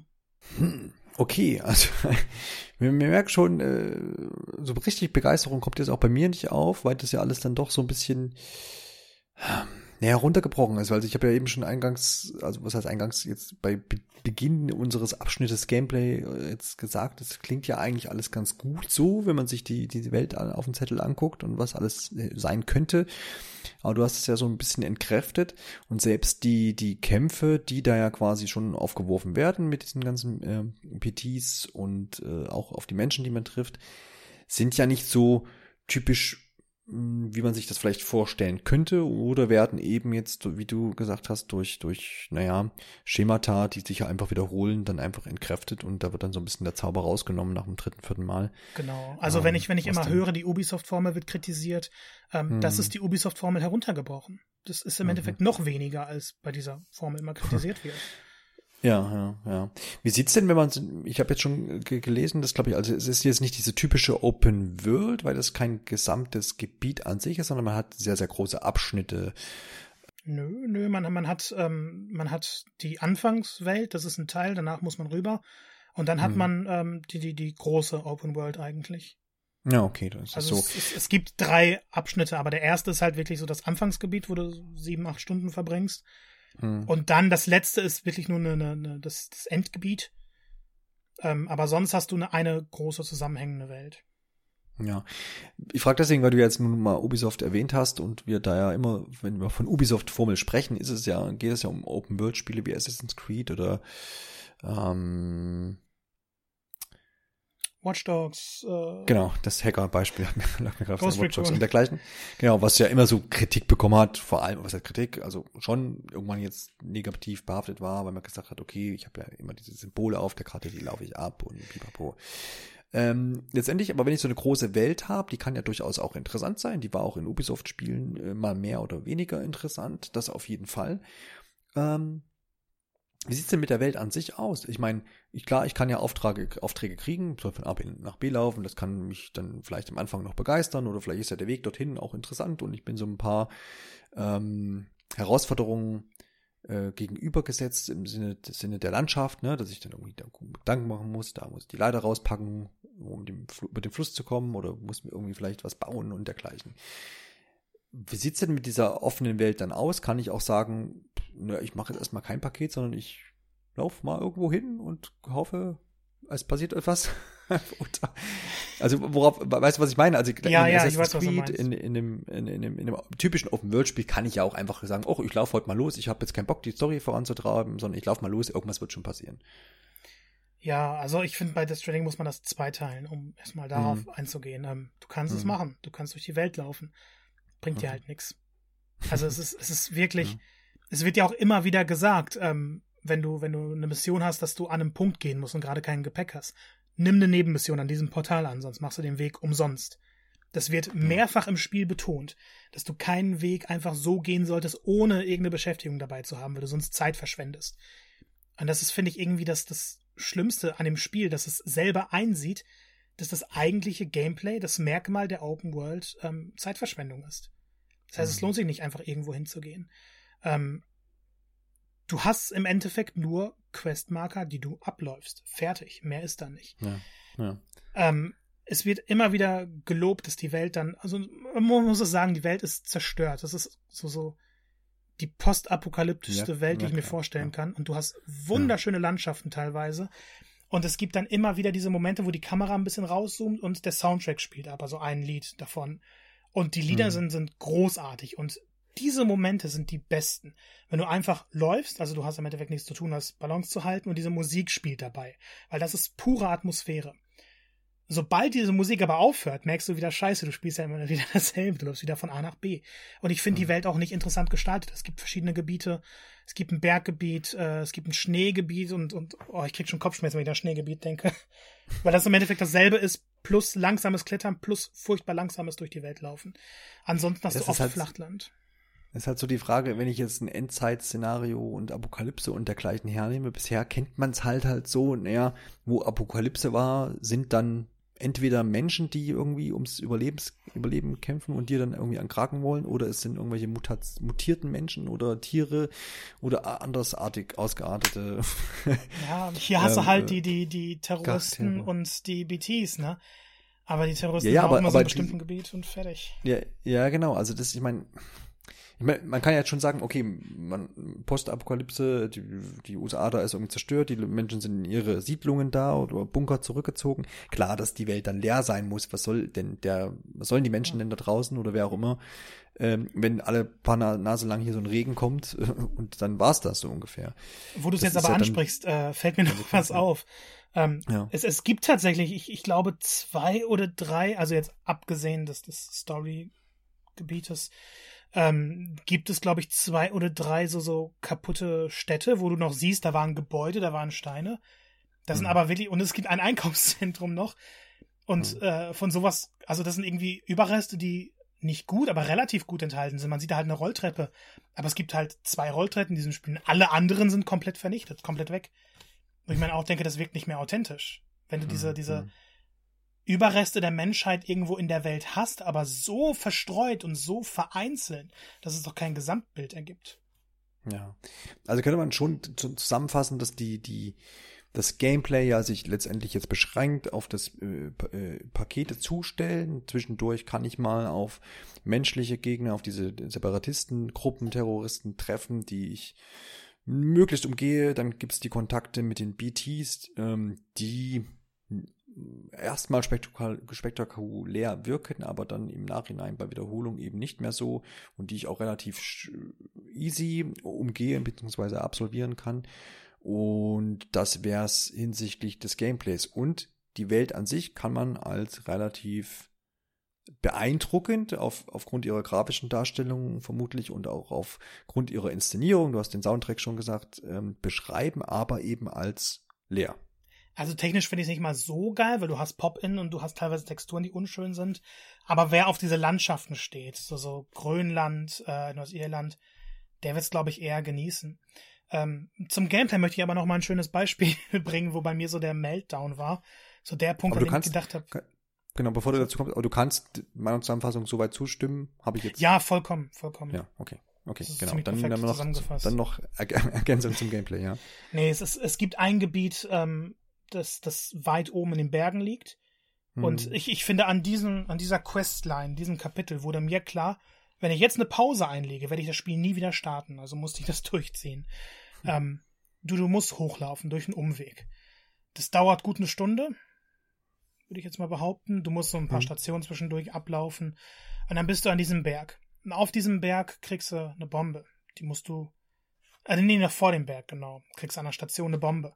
Und wenn du dich zu sehr schwenkst oder wenn du zu oft oder wenn du überhaupt runterfällst, dann explodiert die und du darfst es wiederholen. Das heißt, du musst vorsichtig auf dieses Berggebiet gehen. Das dauert dann nochmal gut eine halbe Stunde, ein bisschen mehr vielleicht. Ähm, also mit Motorrad eine halbe Stunde. Zu Fuß dann noch länger. Dann wird dir oben gesagt, hey, du musst wieder runter von diesem Berg und dann nochmal die, die fast den ganzen Weg zurück, von dem du gerade gekommen bist. Also gehst du da nochmal zurück. Und Schnellreisen kannst du nicht. Es gibt ein Schnellreisesystem, aber das geht nur an Punkten, die aktiviert sind. In der Story musst du diesen Punkt erst aktivieren. Also musst du den ganzen Weg zurücklaufen nochmal. Du kannst auch keine Lieferung per Schnellreise, ne? Ist klar. Ja, das, das geht dann nicht. Ja. Also überhaupt, wenn du ja. Schnellreise machst, dann alles, was du bei dir hast, wird abgelegt. Ja, genau. Ja, ja also läufst du den ganzen Weg zurück. Dann hast du nochmal eine kleine Story-Sequenz und dann musst du diesen ganzen Weg wieder hochgehen, aber mit einer ziemlich großen Belastung hinten. Und das hat mich im Endeffekt eineinhalb Stunden gedauert, diese Mission zu erledigen. Und das, das war, ich habe mich nie so sehr gequält in einem Spiel. Und das ist nicht nur schlechtes Missionsdesign. Das ist, finde ich, nochmal ein Beispiel dafür, dass Death Stranding einfach keinen Spaß macht. Das ist toll inszeniert, aber dieser Spielspaß fehlt vollkommen.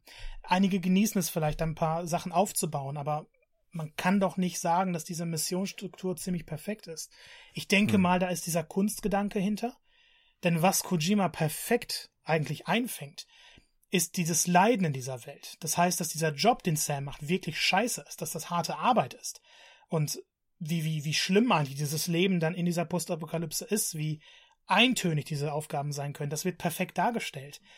Aber das passt dann besser in ein Indie-Spiel, was vielleicht zwei, drei Stunden dauert und nicht in ein großes AAA-Spiel, in dem du wenn du wirklich alles erledigen willst, du locker 200 Stunden reinstecken kannst. Mhm. Ähm, ich, ich finde, dieser Kunstgedanke ist einfach zu weit gefasst worden und irgendwo wurde zum Großteil vergessen, ähm, wo der Spielspaß eigentlich liegen sollte. Es gibt ein paar Ausnahmen, aber die wären echt im Spoilerbereich erst angepa angebracht. Ja, die Frage, die ich mir da auch bei dem Kunstgedanken halt stelle, ich meine, kann das nachvollziehen, wenn du sagst, das ist dann schon jetzt erkennbar, dass die, die, die Lage von Sam und auch den anderen Menschen, die da sind, dass es nicht schön ist, da jetzt auch diesen Job zu übernehmen.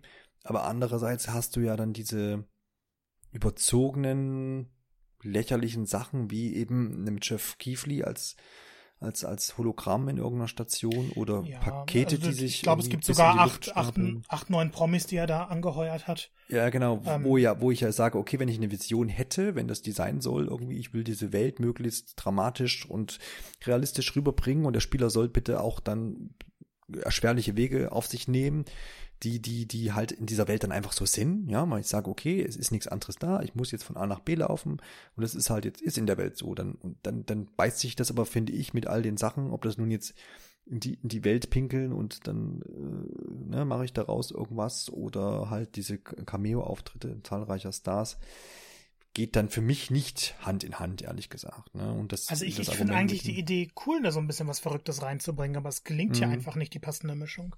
Weil diese, ja, dieser Realismus ja, die Überhand nimmt und diese verrückten Momente sind eigentlich in, im Hauptgameplay viel zu kurz gekommen. Mhm. Ja.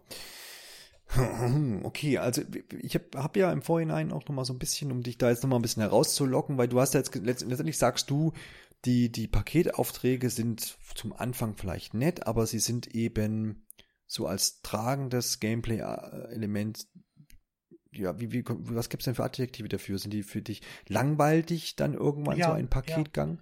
Ja. Vollkommen. Also wie mein Setup dann irgendwann aussah, so ab der zweiten Spielhälfte Mhm. dachte ich, Ja. klar, ich möchte es durchspielen. Ich möchte jetzt nicht mich an einen Test setzen und vielleicht kommt in der zweiten Hälfte noch was oder am Ende was sagt, okay, es war doch alles wert, es zu machen.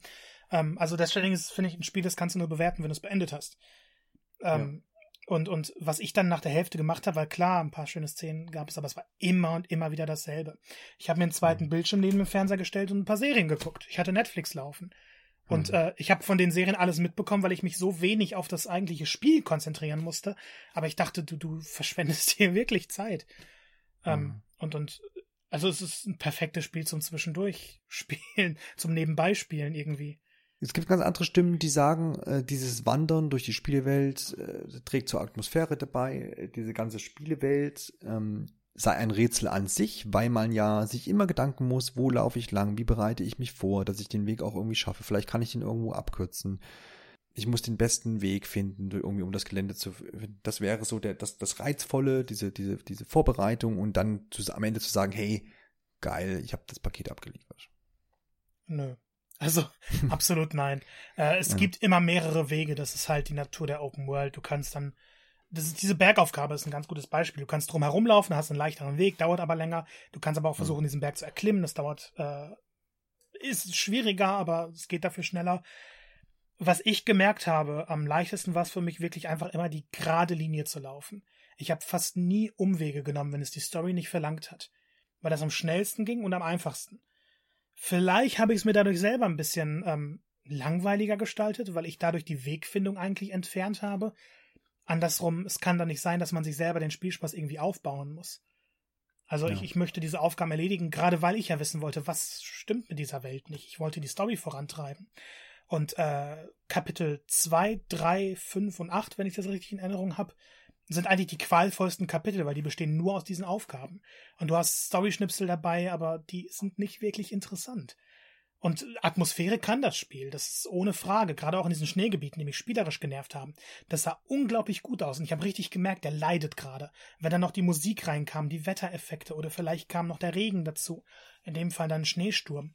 Von der Inszenierung her war das beeindruckend und so beeindruckt war ich vielleicht von der Präsentation lange nicht mehr. Das bringt mir aber wenig, wenn das Spielprinzip nicht stimmt. Und diese Inszenierungssachen sind dann für ein paar Momente cool, aber nicht für ein Spiel, in dem 30 Stunden lang nichts anderes passiert als das. Es ist gerade die Länge, die dem Ganzen auch so ein bisschen die, die, die, die den Fahrtwind rausnimmt, wenn Ja. er denn überhaupt irgendwo aufgekommen ist. Ne? Im Endeffekt ist Genau. es der, der, der hochwertig produzierteste Walking Simulator, den es gibt. Und Walking Simulator Mhm. leben halt davon, dass es keine langen Spiele sind. Gone Home kann man unter zwei Stunden beenden. Everybody's Gone to the Rapture. Ein tolles Beispiel, weil es halt auch nichts wirklich machen ist in dem ganzen Mhm. Spiel, aber tolle Atmosphäre hat. Das hast du in zwei, drei, äh, in drei, vier Stunden auch durch. Und Ja. Death Stranding zieht das halt wirklich extrem in die Länge. Ein Aspekt, den wir vielleicht noch äh, besprechen müssen, weil das weiß ich auch, dass das für mich am Anfang sehr interessant klang und ich glaube auch, das ist noch ein positiver Teil des Spiels und der wurde auch im Vorhinein immer mal so ein bisschen erwähnt, dass man ja mit anderen Spielern auch interagieren kann und dass dieses Online-System ja auch so ein bisschen etwas Neues sein soll. Man kann sich äh, in der Welt so ein bisschen austauschen, indem man zum Beispiel ja äh, andere ja Bauten von anderen Mitspielern quasi in seiner eigenen Welt dann hat. Ne? So ist es mal so grob Genau. umrissen. ja. Genau. Also im Endeffekt kannst du, wenn jemand eine Leiter aufgestellt hat, das ist halt zufällig, mit wem du, mit welchen Leuten du da zusammengepackt wirst. Aber ich hatte es oft so, dass dann ein Weg war und ich dachte, okay, hier müsste eine Leiter hin, da stand aber schon eine Leiter von einem anderen Spieler. Und dann Ja. kannst du die benutzen, du kannst dann auch ein Like vergeben mit dem Touchpad, kannst auch drei, vier Likes vergeben, je nachdem, wie oft du auf, den, auf das Touchpad hämmern kannst in einer bestimmten Zeit. Und ähm, somit hast du halt das Gefühl, okay, in dieser Welt bist du nicht alleine. Da sind andere Leute, die machen was. Die siehst du nie, aber die, die machen in dieser Welt was. Und du hast auch oft Bauprojekte, die angefangen werden. Zum Beispiel ein Bunker, den du auch dann als Schnellreiseziel nutzen kannst. Äh, der ist angefangen worden zu bauen, aber da fehlt noch die Hälfte der Materialien. Also kannst du sagen, okay, du sammelst jetzt auch Materialien dafür und setzt die da ein. Oder du kannst selber sagen, ich brauche hier eine Brück- Brücke. Ich habe aber nur sehr wenig. Ich kann die nicht wirklich zu Ende bauen. Dann baust du die, kommst eine Stunde später hin. Es kann sein, dass die fertig gebaut ist, weil andere Spieler mitgeholfen haben. Und das Prinzip ist wirklich ziemlich cool, also implementiert, dass du halt überall diese Objekte hast, die du vielleicht auch wirklich brauchst. Du musst nicht alles selber reinstecken von, von deinen Materialien und du musst auch nicht immer super viel mithaben, weil wenn du die Materialien mitführst, ist natürlich eine zusätzliche Belastung. Ähm, gleichzeitig helfen dir auch dann andere Spieler und du hilfst auch anderen Spielern. Also man hat irgendwie einen Multiplayer dabei, der gar kein Multiplayer ist. Ähm, und, und ich finde, das ist eines der interessantesten Features. Es hat aber mhm. auch natürlich seine Schattenseiten. Ähm, denn bei mir ist es im Endeffekt so gewesen, dass ich kaum eigene Gegenstände mitnehmen musste. Also ich habe Leitern und Seile immer eins von beiden dabei gehabt, hab die aber fast nie benutzt, weil überall ja schon was stand. Also ich musste ziemlich wenig selber bauen, weil das meiste schon vorhanden war. Und klar, ähm, die Sachen erscheinen immer erst, wenn du das Gebiet verbunden hast. Das heißt, die erste Reise durch das Gebiet ist immer ein bisschen schwieriger, aber wenn du dann später häufiger durch musst, stehen meistens Sachen schon da, die du brauchst. Okay. Und das, das nimmt ein bisschen was von der Schwierigkeit weg einerseits.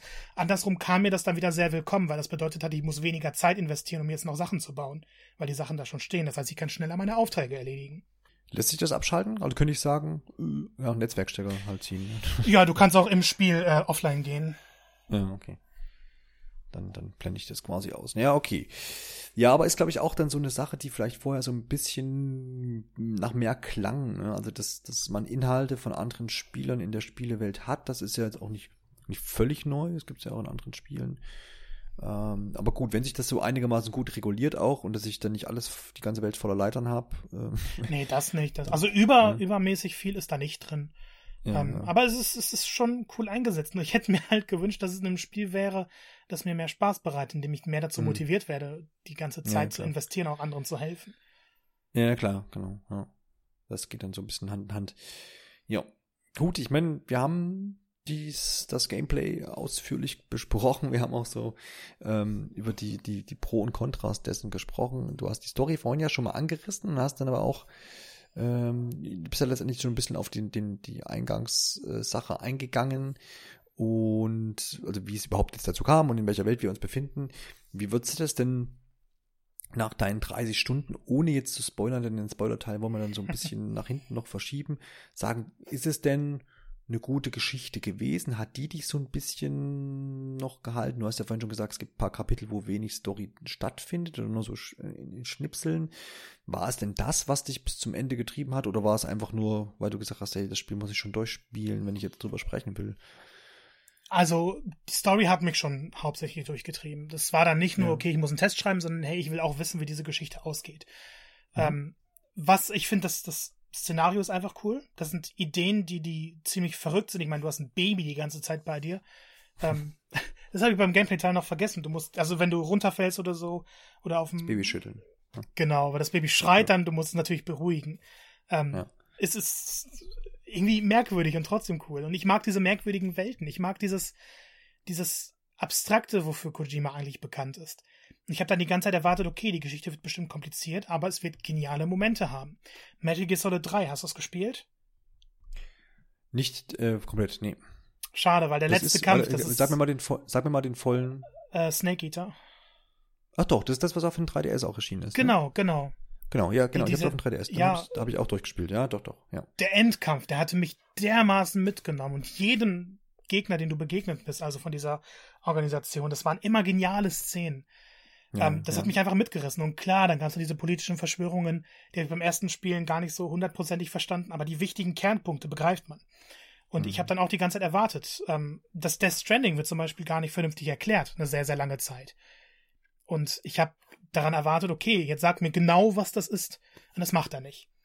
Und ich finde, manchmal ist es ja gut, ein bisschen weniger zu sagen, damit es mystischer bleibt. Aber es ist ja nicht so, dass er es nicht sagt. Er zerschnippelt das alles nur. Also Kojima. Und im Endeffekt erfährst du dann alles, was du wissen musst, du musst es aber selbst zusammenbauen. Und das ist ein unnötiger Schritt, weil es jetzt nicht dazu anregt, die Geschichte mehr zu recherchieren, sondern im Endeffekt ist es, hey, schau mal im Internet nach, wie die Szenen zusammengefügt werden, damit du es verstehst. Und, und ähm, genauso läuft es dann mit der, also die, die Wendungen fand ich in Death Stranding extrem schwach, weil ich tatsächlich äh, zehn Stunden vorm Ende wusste, wie das Ende abläuft. Und der, der mhm. letzte Twist, der dann ich will nicht zu viel darüber sagen, aber erstens ist der unsinnig, weil daraus nichts gemacht wird. Es wird einfach nur gesagt, hey, das ist so und es bringt jetzt halt nichts. Auf der anderen Seite war ziemlich, ziemlich offensichtlich, was dieser Twist sein wird. Und das war insgesamt das ganze Problem. Die großen Wendungen hat man alle vorhergesehen, weil das ziemlich deutlich schon vorher gezeigt wird. Und ähm, eine große Schwäche ist, finde ich, auch das Skript, weil die Dialoge ähm, teilweise so furchtbar formuliert sind. Und äh, Kojimas Frauenbild ist dann nochmal so eine Sache, wo man, oh Gott, gerade bei Fragile mit dem Kopf schütteln musste. Das war so eine, ähm, so eine, so eine Quiet-Situation von Metal Gear Solid 5, dass Kojima sagt, hey, ihr werdet nur alle bereuen, dass die so übersexualisiert wird.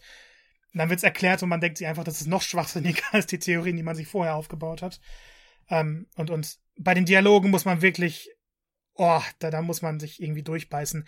Weil Kojima versucht, jeden Dialog tiefsinnig und episch zu schreiben. Im Endeffekt ist das aber unfassbar flach, klischeehaft und, und du denkst dir, so reden keine Menschen was finde ich hier nochmal das größere Problem ist, ist, dass du halt wirklich Weltklasse Schauspieler hast. Du hast einen Mads Mikkelsen, der Monologe hält, wo du denkst, dieser Kerl von der Ausstrahlung her, von seiner Art, das ist beeindruckend. Aber sobald du zuhörst, was er sagt, denkst du dir, das ist eine Lachnummer. Und die, einige der dramatischsten Momente sind abgelaufen. Einige Momente, die sicher darauf ausgelegt waren, dass ein paar Tränen fließen, weil die so emotional sein sollten. Ich musste lachen, weil das einfach so lächerliche Situationen waren die selbst mit dem Hintergrund der Geschichte wenig Sinn ergeben und dann einfach nur überdramatisch dargestellt werden, ohne eine eigentliche Aussage zu haben. Es werden mhm. ständig neue Begriffe reingeworfen, ähm, die nur so halb erklärt werden. Selbst wenn man die verstanden hat, denkt man sich, wieso sollte ich die verstehen? Was bringen die mir für das große Ganze? Klar, mhm. wenn man jetzt Stunden in, damit investieren will, die Welt zu analysieren, hey, was macht die, dann denkt man sich, okay, es ist genial. Aber man möchte das doch nicht während des eigentlichen Hauptspiels. Man möchte eine Geschichte erzählt haben. Und die mhm. Geschichte wird auch erzählt, aber sehr, sehr unzufrieden, äh, unzufriedenstellend. Und ich fand auch die deutsche Synchro. Das sind keine schlechten Sprecher, die hier dabei sind. Aber die Charaktere verkörpern sie dann im Vergleich mit dem englischen Original ziemlich schlecht. Ich fand Fredger war hier ein Beispiel, weil die, die Art, wie, wie Lea Seydoux das spielt und die Sätze im Endeffekt vermittelt. Das hat eine gewisse Feinheit und das kannst du in der Synchronisation oder wurde in der Synchronisation nicht rübergebracht. Sam, finde ich, ich fand ich, fand ich ganz schlimm, wie die Sätze dann teilweise abgehetzt werden. Und Norman Reedus hat halt diese Art, wie er spricht und wie er das rüberbringen kann. Ähm, dementsprechend kommt da, weil es so große, talentierte Schauspieler sind, eigentlich auf einem Niveau, das du in Videospielen noch nie hattest, ist dieser Unterschied zwischen deutscher Version und englischem Original so groß, dass ich keinem empfehlen kann, die deutsche Version zu spielen. Hm. Ist wahrscheinlich aber auch dem geschuldet, dass du, ich weiß nicht, wie viel Norman Reedus du ähm, konsumierst. Bist dann auch eher der englischsprachig guckende, schauende Konsument? Ich, ich, ich, mach, ich mach das, was mir in der Situation angenehmer ist. Also mit Norman Reedus hm. habe ich noch nicht so viel gesehen. Walking hm. Dead, zwei, drei Staffeln, äh, das war's dann aber ja. auch. Ja. Ähm, aber ich habe die deutsche Version angefangen zu spielen von Death Stranding und habe dann nach hm. vier Stunden umgeschaltet und wollte nie wieder zurück. Hm. Gut, ist ja auch, ist aber auch jetzt, muss man auch an der Stelle sagen, ist ja auch oft ein Punkt, der, ich würde was behaupten, in, in, in der Mehrheit der Videospiele, die irgendwie ne, ne, ne, US-amerikanische Herkunft oder eben jetzt, wo Englisch einfach die Hauptsprache ist, ähm, oft der Fall ist, dass man sagt, okay, man nimmt lieber die Originalversion sozusagen. Ja, ich, ich weiß gar nicht, weil man im Endeffekt bei den anderen Versionen ja auch Sprecher hat, die das einsprechen. Und hm, ähm, hier hm. hast du eine Filmsituation, weil ich finde, im Filmgeschäft ist es ja viel klassischer zu sagen, hey, ich, spiel, äh, ich gucke die Filme im Original damit Untertiteln oder wie man es will, mhm. wenn man dann die Schauspieler hat. Und hier hat man im Endeffekt das Filmszenario. Wenn man weiß, im Videospielen, okay, das sind jetzt vielleicht auch mal ein bekannter Schauspieler, aber größtenteils hat man Synchronsprecher und hier hat man Filmqualität. Ja, stimmt. Und, und dann ja. ist es nochmal, finde ich, störender, wenn es dann nicht perfekt passt. Okay, du hast zwar jetzt eingangs zu, in Bezug auf die Story gesagt, du, die hat dich schon gehalten oder dich motiviert. Motiviert schon wissen, eher, das, nicht. Ja, genau, genau, wo du sagst, du willst schon wissen, wie das ausgeht. Wäre es der Fall gewesen, du hättest dir das Spiel halt gekauft oder jetzt das, was weiß ich, zum Nikolaustag geschenkt bekommen, hättest du es denn auch dann beendet? Nein, nein, definitiv nicht. Hm. Ähm, ich hätte mich vielleicht durch das dritte Kapitel durchgekämpft, in der Hoffnung, dass es besser wird, weil das vierte Kapitel, will ich gar nicht spoilern, war super. Also das, das war so die, hm. okay, jetzt fängt das Spiel an, jetzt wird's richtig geil. Hm. Und dann kommt halt die, dieses fünfte Kapitel mit den Bergmissionen und da hätte ich abgebrochen. Ich habe auch hier ja. gesagt, wenn ich jetzt dieses Kapitel unterbreche, wenn ich sage, ich mache eine Pause und spiele morgen weiter, ich hätte am nächsten Tag nicht mehr die Motivation gefunden, mit dem Hintergedanken, dass ich ja da weitermachen muss. Ich hätte es abgebrochen an der Stelle. Ja, okay. Ist ja dann schon ein relativ krasses Urteil, wenn man sagt, okay, hätte ich vermutlich dann nicht äh, weiter abgeschlossen, aber wenn das so ist, dann ist das eben so. Was wir an der Stelle machen können, bevor wir dann noch ein bisschen auf in die Tiefe gehen wollen, zumindest was jetzt ähm, ja die weitere Entwicklung des Spiels nach Kapitel 4 oder in Kapitel 4 anbelangt, dass wir jetzt an der Stelle vielleicht ähm, ja mal erwähnen können, dass ja die Wertungen auch sehr, sehr auseinandergehen. Also es gibt da aktuell jetzt, es gibt Wertungen von 100 ne, Punkten oder von 10 von 10 ähm, wo zum Beispiel die Famitsu, die ja große japanische Videospielzeitschrift reinfällt, die haben ein bisschen anderes Wertungssystem, sind 40 von 40, weil es immer vier Redakteure sind, aber letztendlich ist das auch runtergebrochen, eine 10 von 10. Genau, also bei der GamePro aus Deutschland ist das auch eine Wertung von 89, die quasi nicht ganz die 90 äh, hier stehen haben. Und die sagen zum Beispiel ein eigenwilliges, aber herausragendes Spiel, das mit frischen Ideen, einer verrückten Geschichte und Star Power für Unterhaltung sorgt. Ich denke, wir können das mal so stehen lassen, das Fazit. Wir haben jetzt deine, deine Einschätzung dessen dazu gehört. Worauf ich aber hinaus will, ist, dass die Fachpresse ja sehr auch auseinandergeht. Und jetzt gab es die Tage zum Beispiel, oder man kann an der Tendenz auch sehen, dass es im US-amerikanischen Markt so ein bisschen negativer zugeht als jetzt in Japan ne, ich habe es gerade gesagt, 40 von 40 Famitsu oder auch in Europa zugeht. Es gibt dazu eine, eine, eine Einschätzung von Kojima, der, wenn ich das richtig jetzt ähm, zusammenfassen kann, der sagt, oder sich so ein bisschen ärgert über diese, diese eher negative Rennen. Es sind ja jetzt auch keine zerstörenden Bewertungen, die jetzt sagen, das ist ein schlechtes Spiel aller Zeiten, aber sie sind eher so ne, im Mittelfeld 70, 60 irgendwo einpendeln, ähm, wo Kojima dem gegenüber sagt, aber das, ja, das, die US-Amerikaner vielleicht sein Spiel nicht als Kunstprojekt ähm, oder als Kunstobjekt verstehen und da man, dass man ja in Europa und in Japan oder vor allem auch in Europa mehr von Kunst verstehe, wenn man das, wenn ich das jetzt so richtig alles äh, wiedergebe. Er sagt zum Beispiel, glaube ich, auch, dass ja Franzosen oder Italiener ja schon rein geschichtlich mehr von Kunst verstehen müssen als jetzt der US-Amerikaner, der eher auch auf, auf, auf äh, First äh, Person-Shooter und dergleichen aus ist und das ja eben Death Stranding nicht ist. Und dementsprechend erklärt er sich so die, die eher negativeren Bewertungen in den USA. Was ich von dir wissen will, habe ich es einigermaßen ordentlich zusammengefasst oder gibt's da auch so, ist das so ein bisschen wieder fehlinterpretiert worden? Kannst du das, kannst du da seine Reaktion verstehen und, und, kann, und kannst du andererseits auch die US-amerikanischen Medien und die Fachpresse dort verstehen? Also ähm, ich hatte auch erst gedacht, vielleicht wurde es wieder falsch äh, übersetzt, weil hm. Es gab vor ein paar Monaten oder ein paar Wochen, ich weiß es gar nicht mehr, ein Zitat, wo er auch irgendwie meinte, ähm, dass, dass er, also es ließ, die Übersetzung hat sich so gelesen, als ob er sagt, er hätte an allen, er wäre für alles verantwortlich, was dieses Spiel ist. Und ähm, dann kam später raus, nee, der meinte nur, der hat an allen Teilen mitgearbeitet und an allen die Übersicht gehabt, aber das Team hat natürlich an allem äh, an den einzelnen Sachen gearbeitet. Es hatte sich so mhm. eingebildet gelesen. Dann dachte ich, hier wäre es vielleicht auch der Fall. Nee, der meint das tatsächlich ernsthaft so. Und ich finde es ziemlich dreist und frech, ähm, einem, einem ganzen Markt einfach vorzuwerfen, hey, ihr, ihr habt keine Ahnung, wie mein Spiel eigentlich ist, äh, weil ihr nur Shooter spielt. Ähm, und, und ich finde, dass das passt auch nicht, wenn du dir andere Spiele anschaust. Ähm, ich mache mal einen ganz genauso dreisten Vergleich. Assassin's Creed ist eigentlich der Stranding mit mehr Inhalt. Und mhm. das wird in den USA nicht schlechter bewertet als in, in Europa oder Japan. Und ähm, wenn Call of Duty eine hohe Wertung bekommt, Call of Duty ist ebenfalls ein sehr hochwertig produziertes Franchise.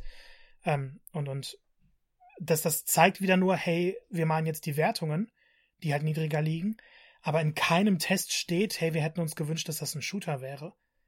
Und, und im Endeffekt entkräftet er jeden Kritikpunkt, der berechtigtermaßen, weil ich ja auch eher negativ eingestellt bin dem Spiel gegenüber, ähm, er entwertet jeden Kritikpunkt damit, ja, man hat das Spiel ja nicht verstanden. Oder das ist ja. einfach nicht die, die Art, die man gerne spielt. Ich liebe Walking Simulator, ich liebe Third-Person-Action-Adventure, ich liebe Open-World-Spiele. Death Stranding war wie für mich gemacht und es kam halt trotzdem nicht an. Und nicht, weil ich irgendwie einfach die Art von Spielen nicht mag, sondern weil ich diverse Mechaniken einfach schlecht fand. Das ist dann meine Meinung dazu und das liegt nicht daran, dass ich irgendwie Shooter mehr mag. Ähm, und, und wie gesagt, das dem ganzen zu unterstellen, das finde ich ziemlich ärgerlich. Und es heizt nochmal die Debatte online an, weil man ja schon immer irgendwie die Diskussion hatte. Wenn man Kojima-Spiel nicht mag, versteht man es ja einfach nicht. Jetzt hat er selber nochmal gesagt. Und das macht diesen ganzen Kritikvorgang ziemlich schwierig. Ähm, weil, weil, wenn jetzt, nee, weil man ja im Endeffekt jedem Redakteur unterstellt, wenn du mein Spiel nicht magst, dann ist es einfach nicht für dich gemacht. Und mhm. klar, wenn man wissen will, ob man ein Spiel mag, muss man es selber spielen. Aber wir haben ja eine Fachpresse aus einem guten Grund. Und wenn man von Anfang an ja. sagt, wir brauchen diese Fachpresse gar nicht, wenn die nicht unsere Meinung vertritt, ist das, finde ich, ein ziemlich verheerendes Zeichen und gerade von dem beliebtesten und bekanntesten Spielermacher unserer Zeit. Hm. Also ich finde so eine Aussage ziemlich gefährlich, ehrlich gesagt.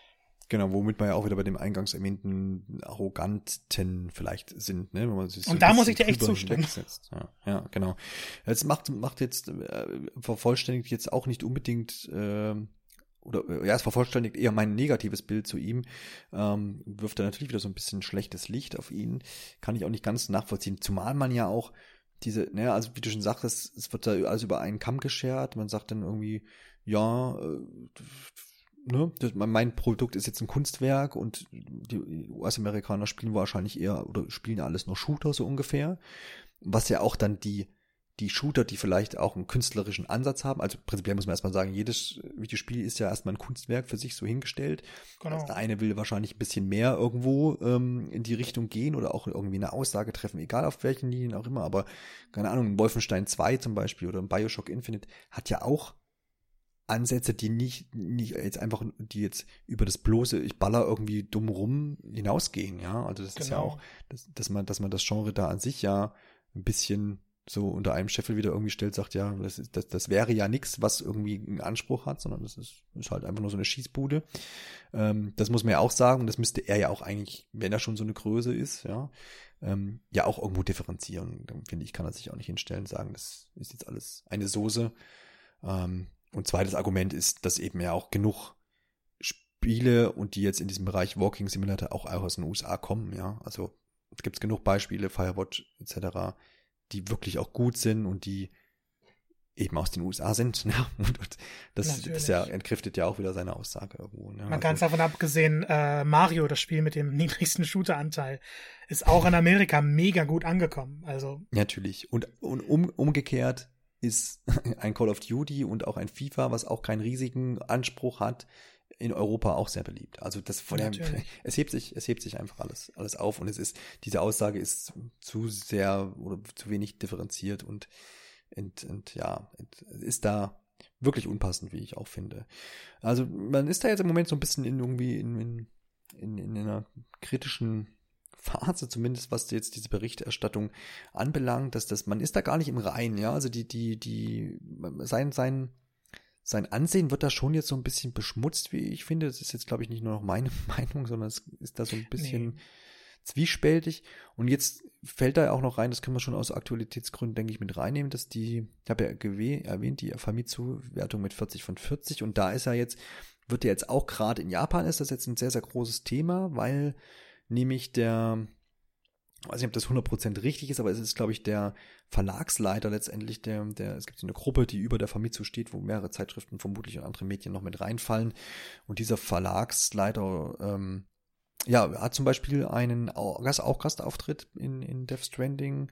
Genau. der war vorher sogar Chefredakteur bei Famitsu. Genau, also der ist wohl jetzt, wenn ich es richtig verstanden habe, die letzten äh, acht bis zehn Jahre ist er tatsächlich nicht mehr in der Redaktion tätig, aber ist halt mhm. immer noch denn er so als Oberhaupt da unterwegs und hat da schon noch was zu sagen. Ähm, der ist zum einen im Spiel abgebildet in, in einer Rolle. Du bist ihm dann vermutlich auch begegnet. Und das sind halt diese Hologrammbilder an diesen Stationen. Da hast du dann genau. die ganzen Gastauftritte. Genau, wo auch der Jeff seinen seinen Gastauftritt hat. Und dann ist noch das Maskottchen als Wandmalerei, also das Maskottchen der Zeitschrift. So ein kleiner Fuchs ist das, glaube ich, auch äh, im, im Spiel zu finden. Äh, und ich glaube, im Japanischen, also in der japanischen Version des Spiels, ist es so, dass auch, glaube ich, dieser Herr, der Famitsu, dem Sem gegenüber sagt, ja, ähm, du kommst dann in die Hall of Fame, so, so sinngemäß irgendwie sowas. Ne? Und da wird sich halt jetzt natürlich dran aufgehangen, auch in Japan natürlich berechtigt, weil man jetzt sagt, das Spiel kriegt dort die Höchstwertung, ja, 40 von 40, das heißt, es ist ja eigentlich ein Ausnahmespiel und dergleichen, man vergleicht das jetzt auch mit positiven Bewertungen aus Deutschland oder Europa, die jetzt auch nicht gleich alle auf die 10 losgestürmt sind, sondern wenn sie es gut bewertet haben, bei einer 80, 90 irgendwo, gelandet sind. Und da wird es jetzt schon in Frage gestellt, ob denn so eine Verbandelung, die ja offensichtlich stattgefunden hat, zwischen Kojima und dem Herrn ähm, von der Famitsu, dass ob sich das nicht vielleicht auch auf diese Wirkung aufge, ausgewirkt haben könnte. Man kann das hier jetzt natürlich nur unterstellen, man blickt da nicht durch, aber es ist natürlich auch verwerflich, vielleicht jetzt zu sagen, dass es überhaupt diese Verbandlung da irgendwo gibt. Das ist, ist nie was Gutes.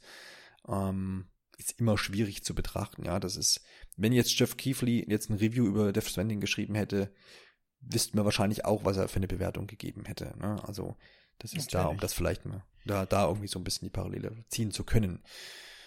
Ja, also dann ist man jetzt da so ein bisschen, ist alles irgendwie so ein bisschen schmutzig, finde ich. ist irgendwie nicht so schön. Ja, äh, ich, ich, ich finde, ja. einerseits kann man den Redakteuren jetzt nicht vorwerfen, dass die voreingenommen waren und, und man, es gibt halt keinen Beweis, dass, dass die Redaktionsleitung gesagt hat, hey, ihr müsst ihm eine 10 geben.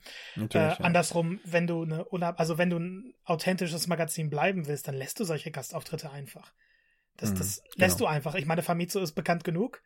Ähm, mhm also gerade im, im nötig, Zielmarkt ja. in Japan, äh, jeder Spieler ja. kennt die Famitsu, der Death Stranding spielen würde. Und ähm, was, was soll das? Man hat im Endeffekt mhm. allen damit geschadet, weil dieser Gastauftritt unnötig gewesen ist. Ja. Ähm, sowieso die Gastauftritte finde ich jetzt nicht gerade so wichtig. Ähm, ja. man, man hat dem Spiel damit so, so einen Beigeschmack verliehen, der, der sehr unangenehm ist und gleichzeitig dem Magazin damit geschadet, weil so eine Kontroverse so leicht zu vermeiden gewesen wäre, die man einfach gesagt hätte, ey, tolles Angebot, aber nee, und es wird ja, glaube ich, in deren Review auch nicht angemerkt, dass die Gastauftritte drin haben, was dann nochmal so die letzte Rettung in der Not gewesen wäre. Mhm, genau. Ich ja. sehr unangenehm. Ja, ja, klar, auf jeden Fall. Ich meine, man muss immer sagen, dass die Bewertung von Videospielen natürlich nie völlig objektiv laufen kann. Das ist immer irgendwo schon eine Subjektiv das, das, das darf es ja dabei, auch nicht. Ne? Also, nee, also genau, ich ja, finde, ich finde, wenn immer gesagt wird, äh, hey, das Review ist, ist gar nicht objektiv genug, ein Review kann nicht objektiv genug sein. Ein Review mhm. hat die Aufgabe darzustellen, was in diesem Spiel vorhanden ist und was nicht. Also einerseits so ein bisschen die Fakten zu klären und das dann nach mhm. dem persönlichen Geschmack einzuordnen. Ich kann doch jetzt nicht, genau. ein, wenn ich Shooter hassen würde, ich muss einen Shooter testen, kann ich dem Shooter keine neuen geben. Das sollte aber dann jedem ja. klar sein.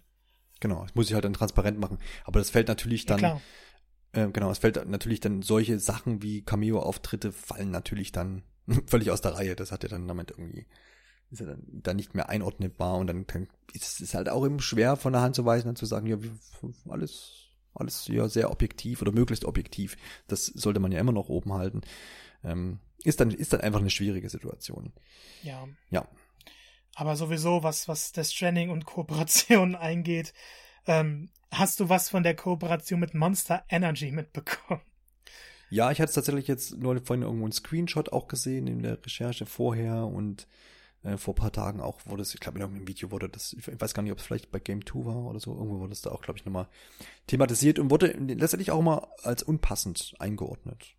Furchtbar unpassend. Also es hm. gibt zwei große Product Placement Sachen in Death Stranding.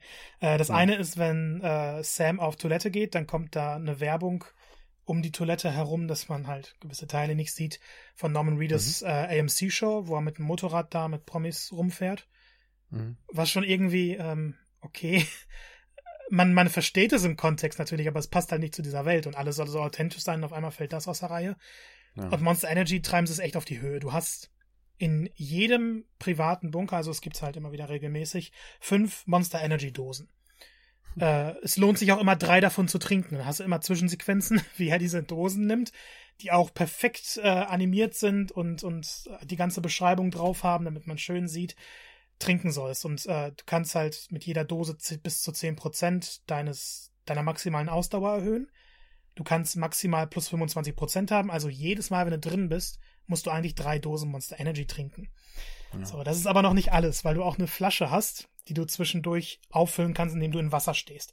Die kanalisiert das Wasser dann irgendwie und dadurch kannst du dann auch deine Ausdauer wieder verbessern. Und das ist aber nicht eine Flasche, die einfach das Wasser reinmacht, sondern das verwandelt dieses kontaminierte Wasser in Monster Energy. Das steht dann auch in der Item-Beschreibung, dass du halt kein Wasser trinkst, sondern du trinkst gerade Monster Energy. Was soll das bitte?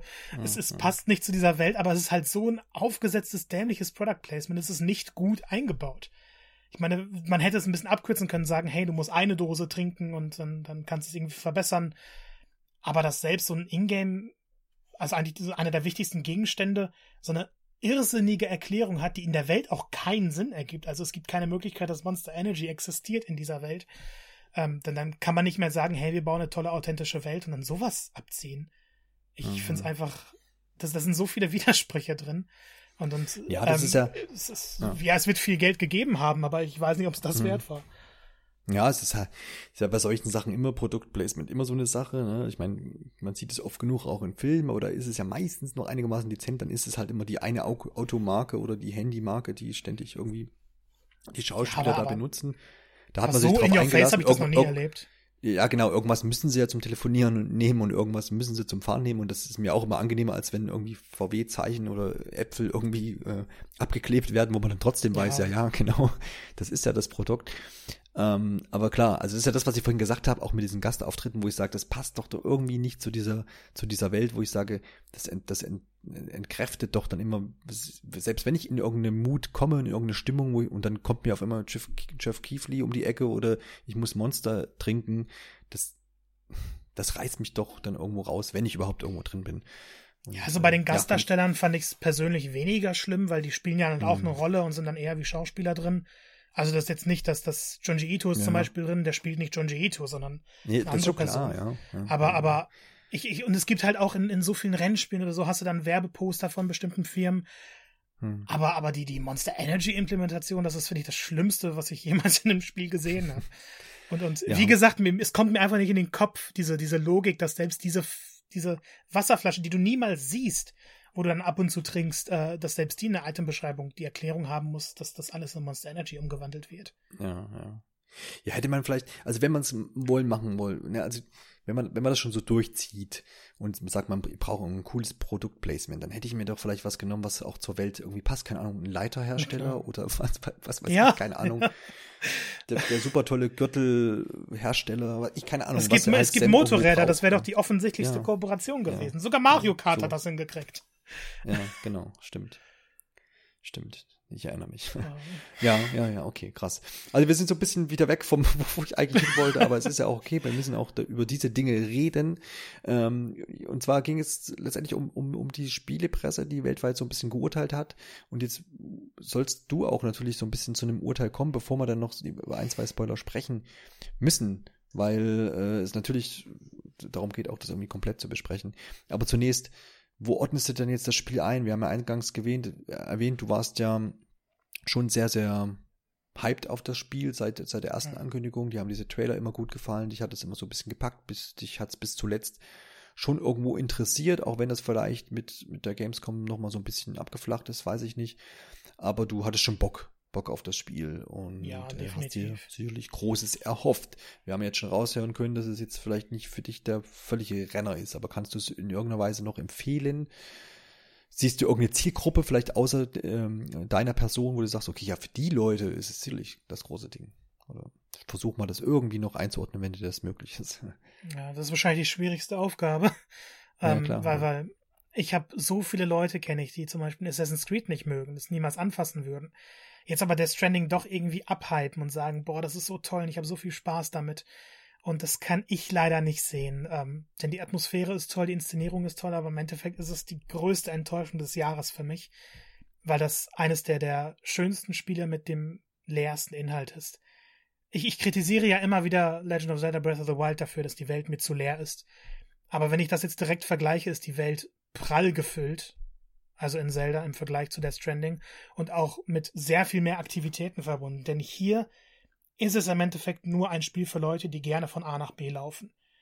Mehr wird nicht geboten. Und klar, man, man kann zwischendurch einige Sachen bauen, aber das hat man in jedem Spiel. Ähm, ich finde, No Man's Sky ist tatsächlich das, der beste Vergleich, weil man da noch mehr bauen kann, aber da ist es im Endeffekt auch so. Man baut Sachen, man sieht Bauten von anderen Spielern, ähm, man, man läuft im Endeffekt nur, weil man kein, also klar, die, die, man hat immer das Missionsziel, aber auf dem Weg dahin macht man halt nicht sehr viel.